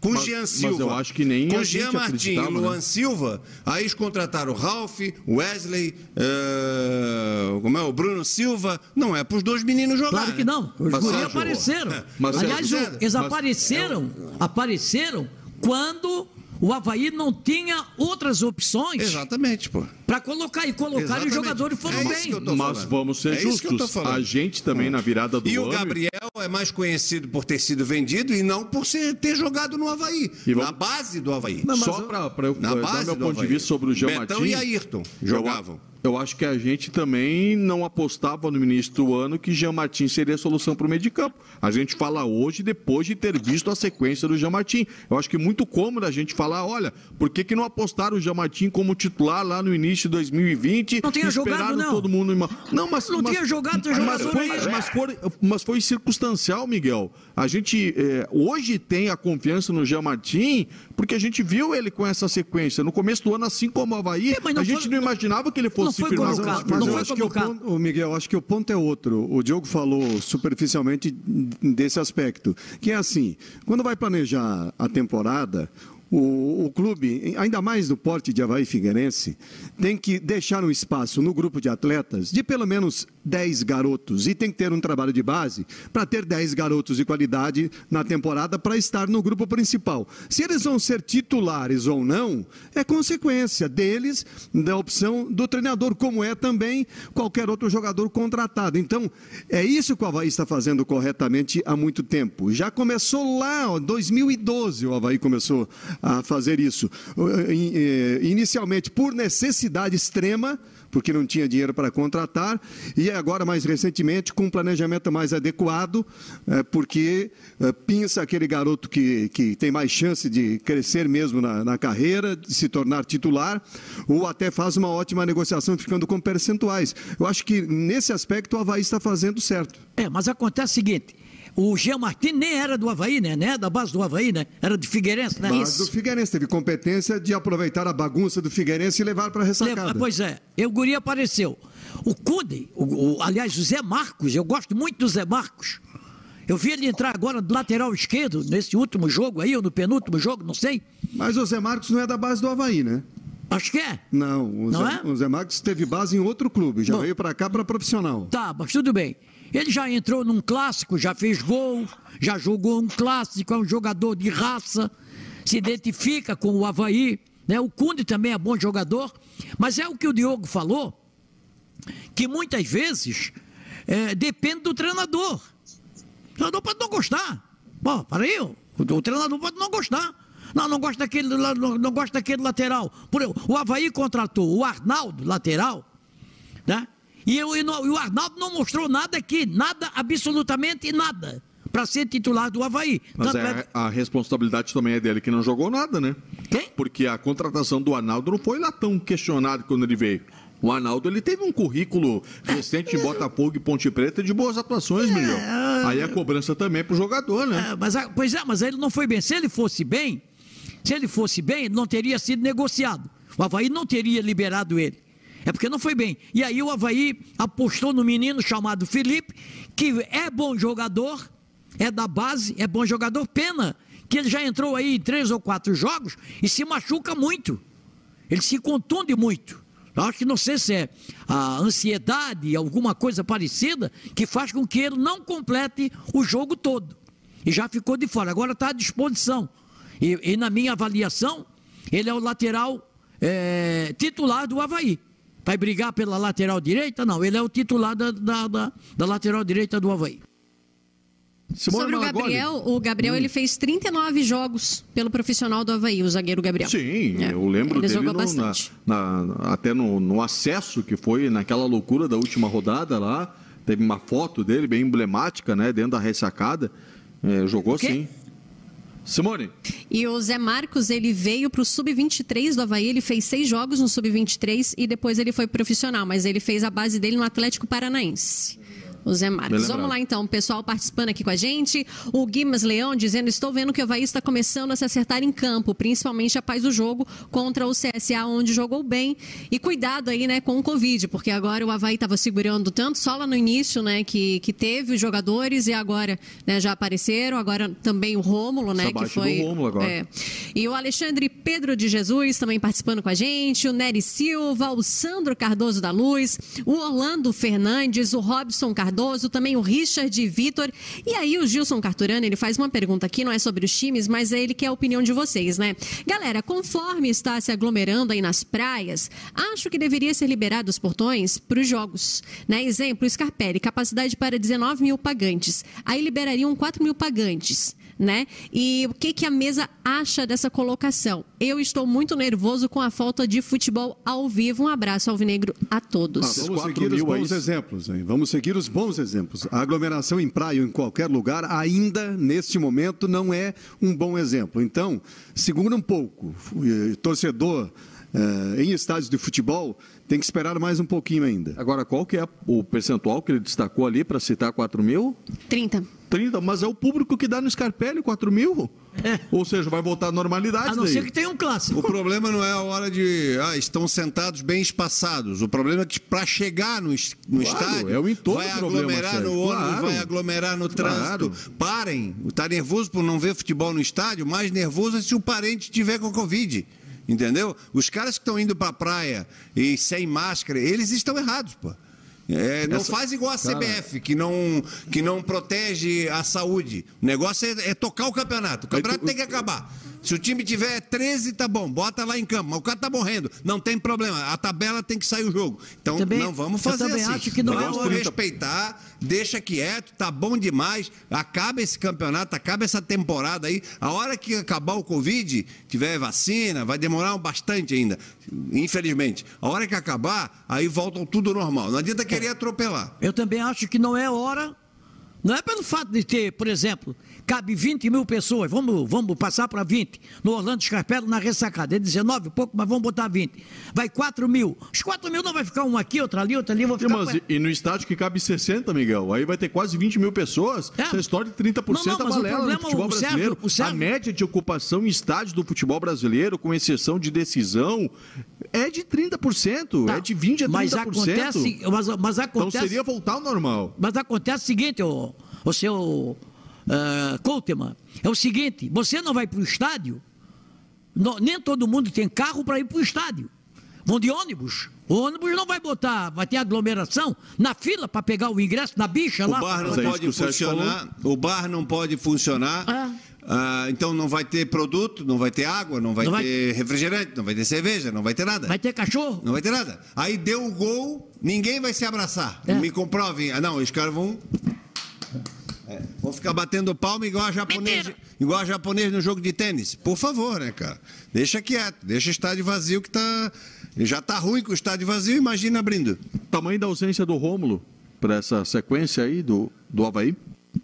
Eu acho que eu, um dos motivos do Havaí ter melhorado aí nessa reta final é Rômulo ter começado a entrar no time, porque ele faz ali do lado do campo, além de ter feito gols e, e, e dado assistências, é, ele faz um, um, um vai e vem que é fundamental hoje no futebol, e mais ainda no esquema do Geninho. O, o Rômulo, eu lembro que quando o Rômulo surgiu, o ano, o ano que ele surgiu no Havaí, ele entrou em uma 2014. Partida, 2014. Ele entrou em uma partida na ressacada, segundo tempo, acho que eram uns 30 minutos do segundo tempo, fez uma jogada pela direita maravilhosa, assistência, fez outra maravilhosa, gol. Eu lembro que falei, olha, depois do Marquinhos, está surgindo aí a maior revelação do Havaí e que permaneceu jogando no Havaí, que permanece jogando no Havaí e com retorno, Rômulo, ninguém mais. É o melhor atacante do clube hoje. É, ele Depois teve... do Marquinhos, não, que... nenhum jogador ficou tanto tempo no Havaí e dando resultado eu da acho base. que o 41 prejuízo...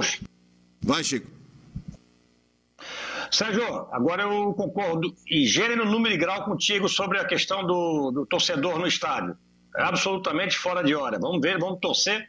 Eu também estou louco para voltar para o estádio, porque a gente analisa um jogo muito melhor aberto do que numa câmera de televisão. Mas voltar agora torcedor, torcedor no estádio não é uma boa iniciativa. Então, eu concordo contigo desta vez, querido Sérgio. É bom, Sobre não, o não. Rômulo, é, so- o debate que todo mundo fala a mesma coisa não é aqui. É, tem, que ser, tem que ter debate.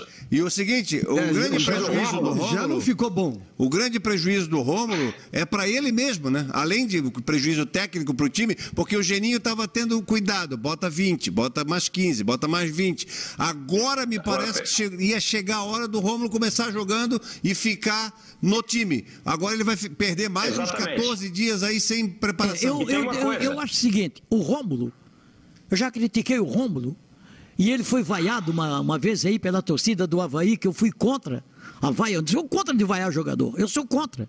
O torcedor vai, paga, se não está satisfeito, passa a mão e vem embora. Não é vaiar.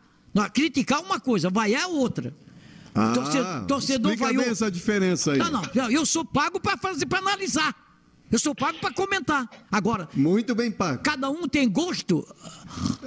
Cada um tem o seu gosto. Cada um tem o seu gosto. Se por acaso a direção da Veg Sport tivesse uma opinião só, ela não tinha contratado um, dois, três, quatro, cinco, seis, sete, oito. Não, não tinha contratado. Contratava um só. Nós estamos na democracia, cada um é livre. Eu tenho um jeito de gostar de futebol. Eu já eh, vi grandes jogos, grandes jogadores no Havaí, grandes jogadores no Figueirense, grandes times no Havaí, grandes times no Figueirense.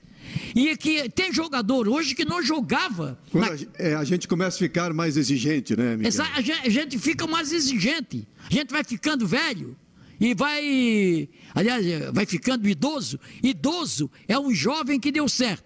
É bom diga isso. Idoso é um jovem que É um- deu certo. E só tem um jeito É- de é não, um- um não bom ser idoso. consolo. Hã? E só tem um jeito de não ficar velho. É, é Morre morrer, com é 18 morrer anos. jovem. Pronto, então acabou. eu acho o seguinte: criticar uma coisa. Agora, eu pagar ingresso para ir lá e, to- e, e vaiar o meu time, o, o cara que é torcedor.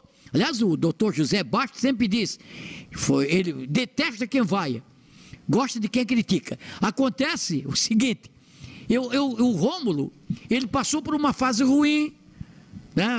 De- melhorou, teve fora, teve, foi importante, teve uma hora que ele relaxou, ele relaxou um pouco também, sabe? Então, é isso que eu acho que, o- que o Rômulo hoje, o futebol dele, nesse time do Havaí, sobra. Sobra, porque o Havaí não contratou nenhum jogador da meia cancha para frente, o Rômulo faz o. O Rômulo tanto pode jogar de nove, como pode jogar pelas beiradas do campo. Não contratou até agora um jogador melhor do que ele. Chico, sobre o E tem uma Rômulo. coisa, completar sobre o Rômulo. O Rômulo, o- nesse novo sistema, nesse novo momento do Havaí, que joga de maneira mais reativa, dois jogadores são muito importantes na, na transição ofensiva. Um, é- taticamente falando, um é o Rômulo, que além de trabalhar na, na- na recomposição, o cara que faz gol, e o Renato, que está machucado não joga esse ano. Então, os dois jogadores, neste novo momento tático do Havaí, que, que ajudariam ao- ao- nesse novo sistema, Rômulo e Renato. E os dois estão fora de combate, pelo menos. O Rômulo por alguma semana, algumas semanas, e o Renato, eu acho que até o final do campeonato. Então, essa notícia de hoje, né, confirmada pelo Havaí, o Rômulo com a Covid fica fora dos próximos jogos do Leão. 10h49. Já que você falou da doença Covid-19, é, tem o lado ruim e tem o, o, o lado bom, é ter muitos jogadores contaminados. Por quê? A reincidência de contaminação é muito rara. Então, o time que tem muitos contaminados, ele lá na frente, na reta final, no momento importante do campeonato, é, vai ter poucos jogadores com risco de contaminação. Ele vai ter uma imunização de grupo. Tomara? É, é, sim. Tomara? Sim. É, é, então, o Figueirense, que já teve quase todo mundo lá é, contaminado, não vai ter lá na frente o, esse problema. Esse problema Mesmo joga- os mesmos jogadores, né? Esse problema praticamente desaparece, porque esses jogadores não vão ter reincidência. Que Quem- ponto nós quem tem chegamos, pouco rapaz? agora O pode Covid- ter mais risco lá na frente. O Covid vai, pode. Pode não, pode. Claro que interfere. É, não digo que vai, mas pode e a probabilidade é muito grande de fazer toda a diferença na reta final do campeonato. Não, ele- nesse momento, Sérgio. Série A, Série B, em qualquer série. Quer dizer, você está bem no campeonato. Covid, te tira cinco jogadores titulares. Foi embora, embora teu Mas foi agora, espaço tua, tua programação. Neste momento do campeonato, já teve uma interferência. O Figueirense fez uma viagem ao Maranhão para jogar com o Sampaio, o desgaste que isso tudo representa. Sampaio com um problema de Covid, não teve jogo. Aí agora houve a remarcação. O Sampaio foi beneficiado. Essa história toda. É, o Figueirense reclamou aí, até certo ponto, tem razão de, de fazer barulho, mas olha só. Naquele momento, não estava estabelecida e pacificada na justiça, envolvendo o caso do Flamengo, essa questão dos 13 jogadores, né? número mínimo de 13 jogadores, que eu acho inadequada.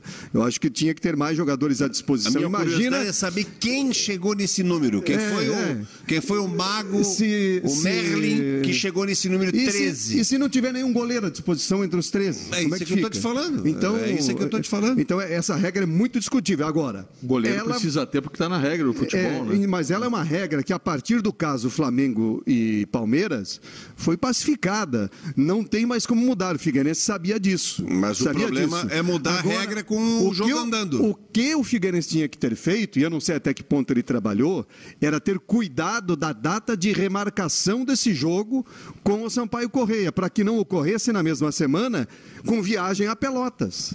Aí coincidiu, além é dessa CBF viagem. decide? Além dessa viagem maluca, coincidiram os casos de Covid. Mas é a CBF que decide, e a CBF, por, Não, não. por Na- interesse. Na, remarcação, o clube tem direito de participar, de pedir determinada data. Mas a CBF vai atender? A CBF cuida 95% da seleção ouviu, brasileira. É, pra- é para isso que a gente eh, falava tanta importância do Delfim. A CBA, claro que sim. A CBF cuida 95% da seleção brasileira, que é a galinha dos ovos de ouro, onde sai a, a grana grossa.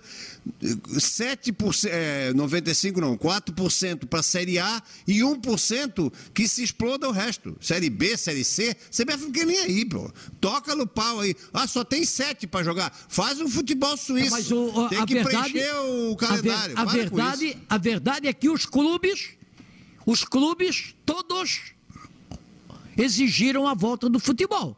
Por quê? Porque eles têm- não têm público no estádio, perderam muito, muita grana na- na- dos, dos associados, e é, e é isso aí, tanto o Havaí como o Figueirense está provando aí que perderam eh, muitos associados, o cara não paga, não vai ao jogo, não paga. Mas só que, principalmente os clubes da Série A, têm a cota da televisão que está salvando. Porque, eh, e a própria Série B também. Caso contrário, e, a- e até al- alguns patrocinadores de clubes da Série B, caso contrário, eles estavam de pires na mão, amiguinho. Agora são 10h53, vamos ao intervalo aqui no nosso debate de domingo. Na sequência, a parte final com o palpitão aqui do nosso time. Depois de mais uma semana de jogos, Javaí, Figueirense, Chapecoense e também com as pérolas da semana da equipe Veg Sports. Grupo Veg Sports, o torcedor catarinense se conecta aqui.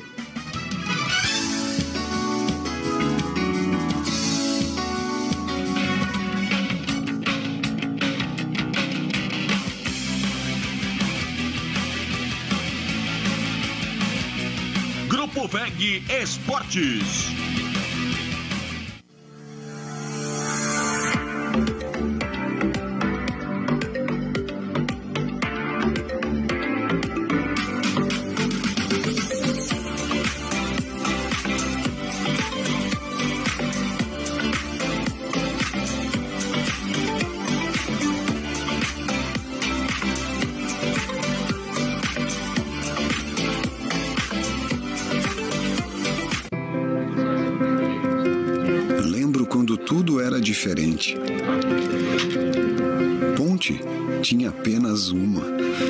Falar nela, vi fecharem e reabrirem.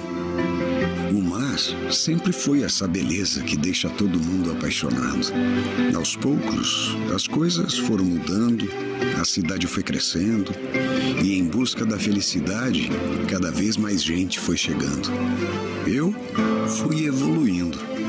Vi de perto famílias multiplicando seu amor, sonhos virando realidade, histórias que passam por gerações e que são mais do que lembranças. São inspirações para continuar conectando lugares e pessoas. Ibagi 50 anos. Sua felicidade tem lugar na nossa história.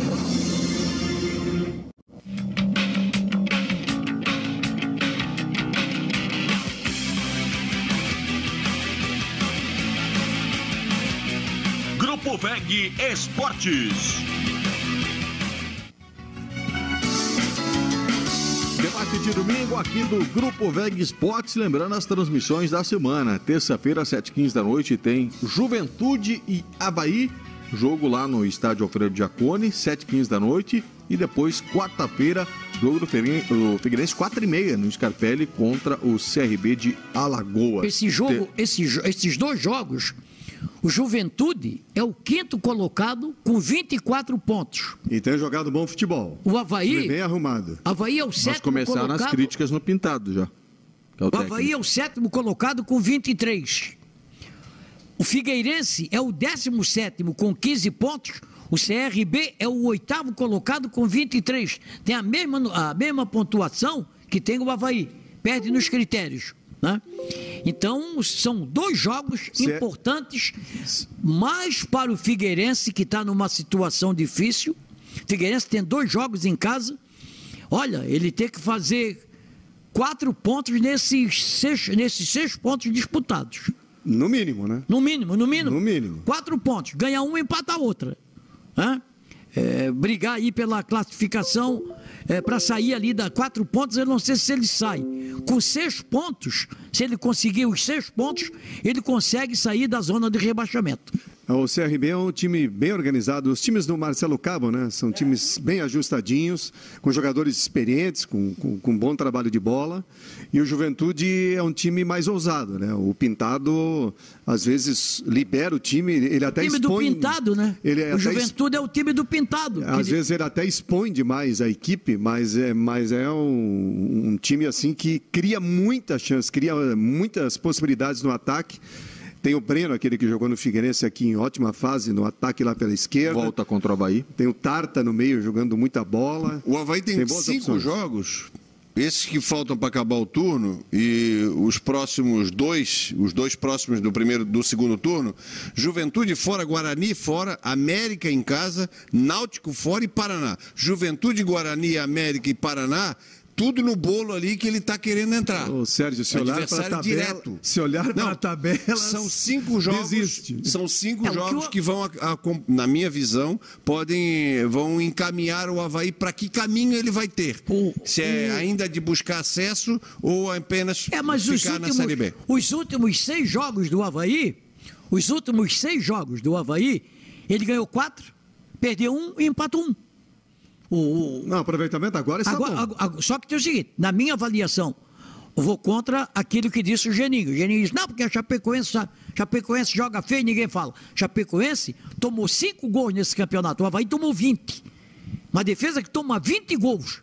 Em 16 jogos é muito, é muito, muito, muito ponto. Aliás, a Chapecoense não jogou bem a partida com o Vitória, escapou de perder. Exato, foi um a um e o goleiro foi a grande. É. O goleiro João Ricardo foi o grande destaque da Chapecoense. Eu acho que foi, a pior, foi a pior partida da Chapecoense no campeonato até agora. É, mas é também é o Paulo. E tem uma coisa: é, o pessoal começa a ver a Chapecoense jogar, começa a, a bloquear alguns pontos positivos da Chapecoense, tudo isso vai. Você vê o Paraná? O que pegou na Chapecoense foi o cansaço. A Chapecoense teve que cumprir jogos atrasados enquanto o adversário estava descansando. Vitória exato, passou uma exato, semana treinando. A Chapecoense teve essa maratona de jogos na semana, né? Isso aí pesa e pesa muito. Até o Humberto Lousa se queixou muito disso, dessa questão física. Simone, por favor, dando umas repassadas aí no, nos recados e depois a gente vem com o palpitão.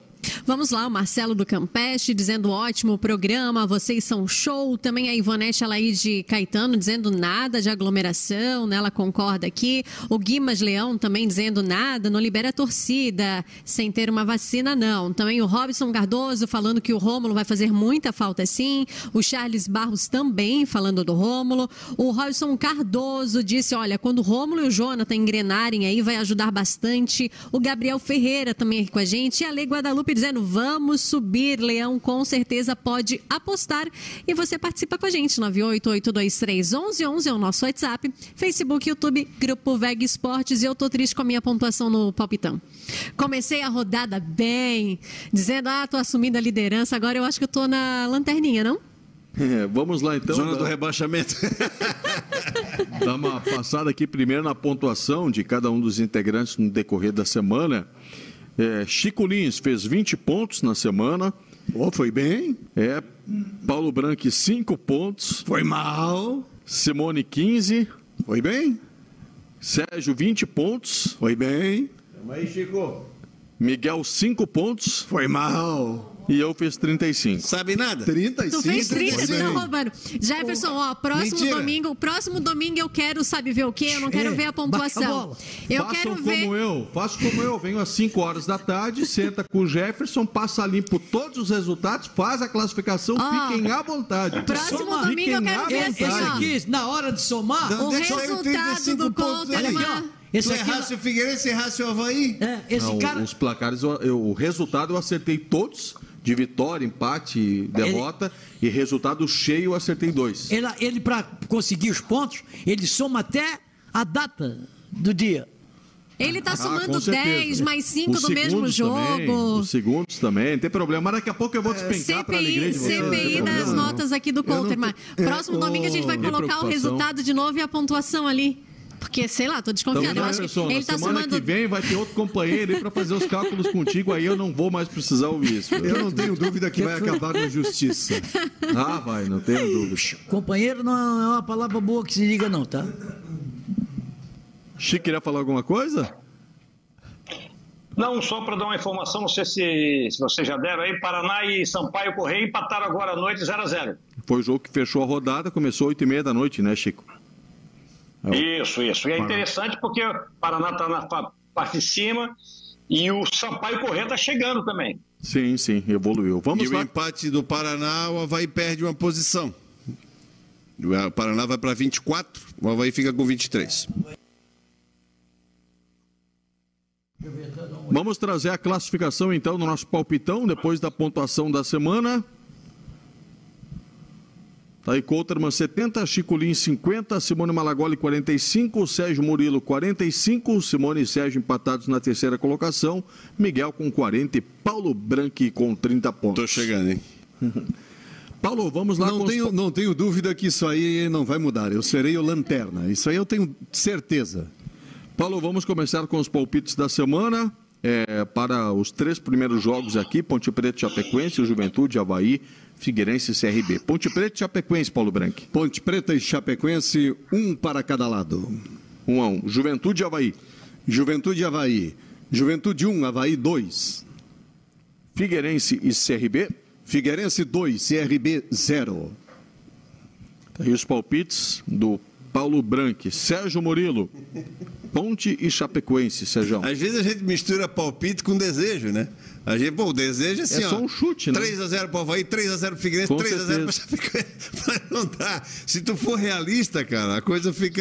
Eu Tu- acho que eu tô é, em tu não- terceiro porque eu tô sendo. Tu não percebeu a minha É estratégia? mais o desejo do que o realismo. A O minha- Sérgio a minha acertou um estratégia- 3x0, né? Do, a do minha- Sampaio. Acertou A os minha 3x0. estratégia é sempre Os 3x0 colocar... do Sampaio. A minha estratégia é sempre colocar vitória de Havaí e Figueirense. A minha estratégia. Ah, Ponte Preta 1, Chapecoense Não, tá 0. dando certo. Juventude e Havaí. Juventude 1, Havaí 1. Figueirense CRB. Figueirense 1, CRB 2. Vamos lá, os meus. Ponte Preta 1, Chapecoense. Tá lá os meus, res- meus palpites. Ah, perfeito. Tá aí os palpites do Serjão. Os meus aí da Tomara que eu erre todos. Ponte Preta 1, Chapecoense 0. Juventude Havaí 1 a 1, Figueirense 1, CRB 2 são os meus É, palpites. tu tá me copiando. É, Ele eu viu acho. que eu tô chegando, ele já tá aí, ó, os mesmos palpites meu. É igualzinho? É igual. Igual? É igual. É. Então não tem jeito de ir para as cabeças. Se eu acertar, ele também acerta. É, ele tá aqui bisbilhotando aqui, ó. Ele tá cheio Não de tem esquema aqui. como. É. É, Miguel Livramento, Ponte Preta e Chapecoense. 1 a 1 Juventude e Havaí. Um gol, um biquinho lá. Gol do Havaí, 1 a 0 Biquinho. Figueirense e CRB. CRB 1 a 0 Os palpites do, do Miguel Livramento aí na tela também. Microfone. Ah, Miguel, falou. Miguel, microfone. Prazer. Vamos lá. Ponte Preta 1, Chapecoense 1. Juventude 0, Havaí 1. Figueirense 0, CRB 1. Simone Malagoli. Vamos lá, Ponte e Chapecoense. 1 a 1. Juventude e Havaí. Juventude 1, Havaí 2. Figueirense e CRB. 0 a 0.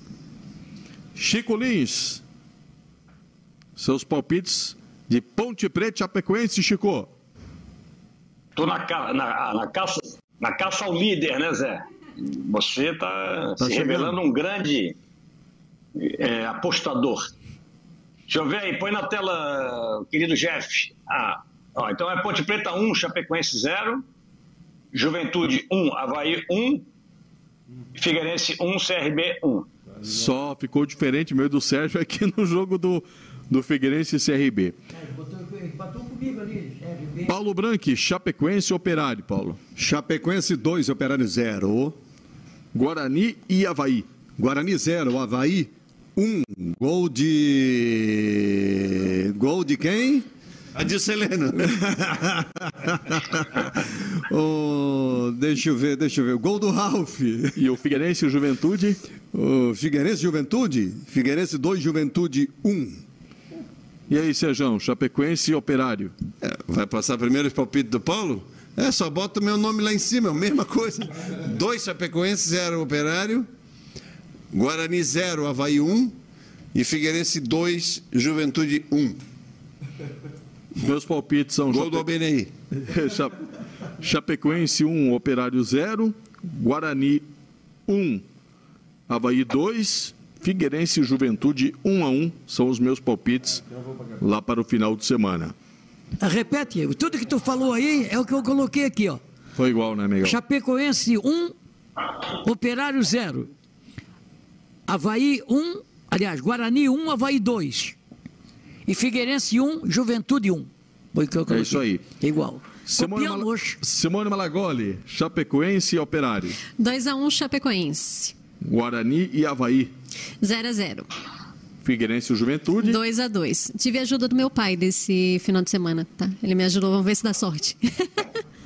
Chico Lins, para fechar esses jogos lá do final de semana que vem, Chapecoense e Operário. Chapecoense Operário 1 a 1. Guarani, Guarani e Havaí. Havaí 0, Guarani 0, Havaí 1. Figueirense e Juventude. E Figueirense 2, Juventude 1. Fechou. Fechamos assim os palpites. São duas rodadas agora de terça-feira, terça, quarta e depois no final de semana. Aliás, no domingo que vem serão dois jogos às 6h15 da, da, da noite. Por isso, excepcionalmente, não teremos o debate de domingo, porque estaremos com o nosso pós-jogo da jornada dupla no domingo que vem, 6h15, com esses jogos lá do, do final de semana. Guarani e Havaí, Figueirense contra o Juventude. Não sabia que o jogo. É, na 6 e 15, ta- os dois jogos. É, eu, eu vou pela tabela do Brasileirão ali, estava marcado para sábado. né? Então, Não, sábado. aqui dá para confiar o site da CBF, É né, certo, Miguel? sábado. É. Então, sábado Não tem jogo. não tem jogo. Que Estamos beleza. liberados. Pegar praia. Curió, Pega a praia. Curió liberado. Pegar praia. Vamos pegar uma praia. É, Vai pegar um bronze. Diria um amigo meu, pegar um bronze. Vai dar, pega um bronze. Ele vem com, com o troféu de bronze na mão. Valeu, amigos. Até terça, quarta-feira, começa futebol. Paulo tá terça-feira, né? Terça-feira. Sérgio, até quarta. Quarta-feira, quatro e meia. É. Quatro e meia. Vamos lá. Valeu, Miguelito. Heróis Grande abraço, mais uma vez obrigado a todos. Um grande abraço, obrigado. Quero mandar um abraço aqui para uma pessoa, se você me permite, que eu conheço pouco, mas sei da admiração que ele tem por mim. Pelo menos foi o seu filho que me disse. O velho Pimpa. Um grande abraço. Não é outro senão o pai do Chico Lins, que o Pimpa, conheço ele, já o cumprimentei várias vezes, mas sei que ele tem uma admiração por mim. Um grande abraço, um grande beijo. Transmita a ele, viu, Chico? Valeu, Chico. Obrigado, Miguel. Obrigado, gente. Uma boa semana. Eu queria mandar um abraço e uma, uma plena recuperação para o Amaro. O Amaro é uma pessoa muito bacana. Me- Meus dois anos, dois anos que eu passei no Havaí me ajudou bastante. É uma, sempre uma voz coerente.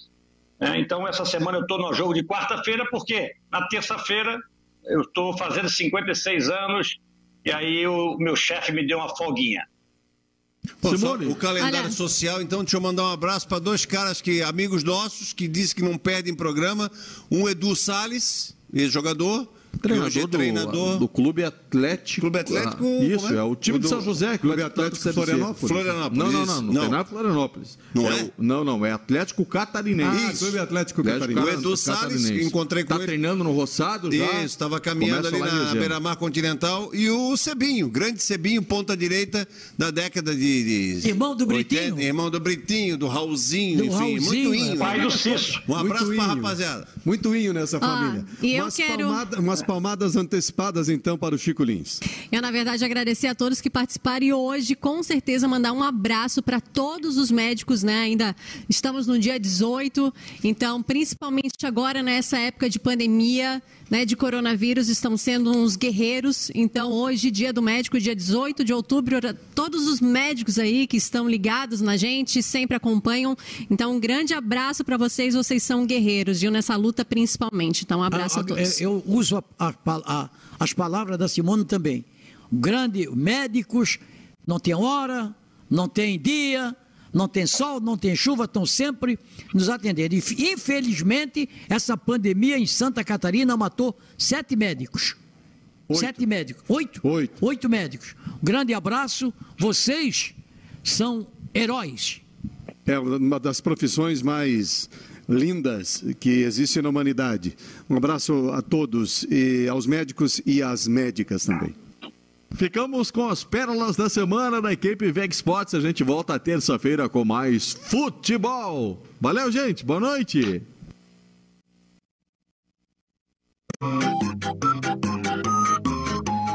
É uma decepção, mano. Uma frustração. Esperava-se muito mais. No mínimo, um time bom e barato. E... Barato. E bom e barato. Pedro está fazendo gol, hein? Eu tô passado. Ah, ele é bom de Não, bola, é um nome né, estranho, Miguel? mas é nome Ele é bom de estranho, bola, né? Quando é Ped- Pedrinho, pode ser Pedroca. Não, nada a ver, irmão. Pedro José, Pedroca. Pedro, Pedro é nunca, nome nunca me lembro de. Eu, Pedroca não é estranho, Pedro é. Como jogador de futebol, me aponta um jogador com o nome de Pedro. Me aponta um. Não! Um com o nome de Pedro. Mas o nome não é estranho. Não, mas eu, como jogador de futebol, eu tô dizendo, viu? Por exemplo, Pedrinho, pô, tem 500 Pedrinho aí. Aí tu fala que é muito inho. Se é é. Pedrinho, daí tu tá Pedroca, reclamando que é Pedrinho. Pedroca, tem Pedroca. Pedroca é melhor do que Pedro. Pedro, ah, Pedro para, Castro, Miguel. por exemplo, não é só Pedro, é Pedro Castro. Estou me referindo só a um nome próprio, Pedro. Bota, que é isso? Bota Pedro Queixudo, então. Peito do peito do pé do Pedro é preto. Passamos de 32 do primeiro tempo, 1x0 para a equipe do Sampaio Correia, que cresceu. Uh, adoro. Depois do gol, começa agora a pressionar e a criar ah, criar ah, chances. E o Sanches está ali preocupado. Ui, o Figueirense faz mais uma alteração. Deixou o campo Arouca. Número 5, capitão do time. Arouca, número 5, deixou o campo para a entrada do Lucas Henrique. É o Guilherme, hein? O Arouca ficou, saiu o Guilherme, viu? Para aí, ó. E por que trocou a faixa de branco na faixa de capitão? Não interessa. Não, foi pro Pereira a faixa do capitão. Mas o Arouca era o capitão? Exatamente. Então, Pereira, então foram duas mudanças. Que, que é porta ignorante essa Ah, é. Só Lu- tinha mais um jogador de linha no banco. É, é, não, tá certo, tá certo. Acertou, miserável. Tá certo. A informação teve um ruído aí, ó. Guilherme por Gabriel Lima.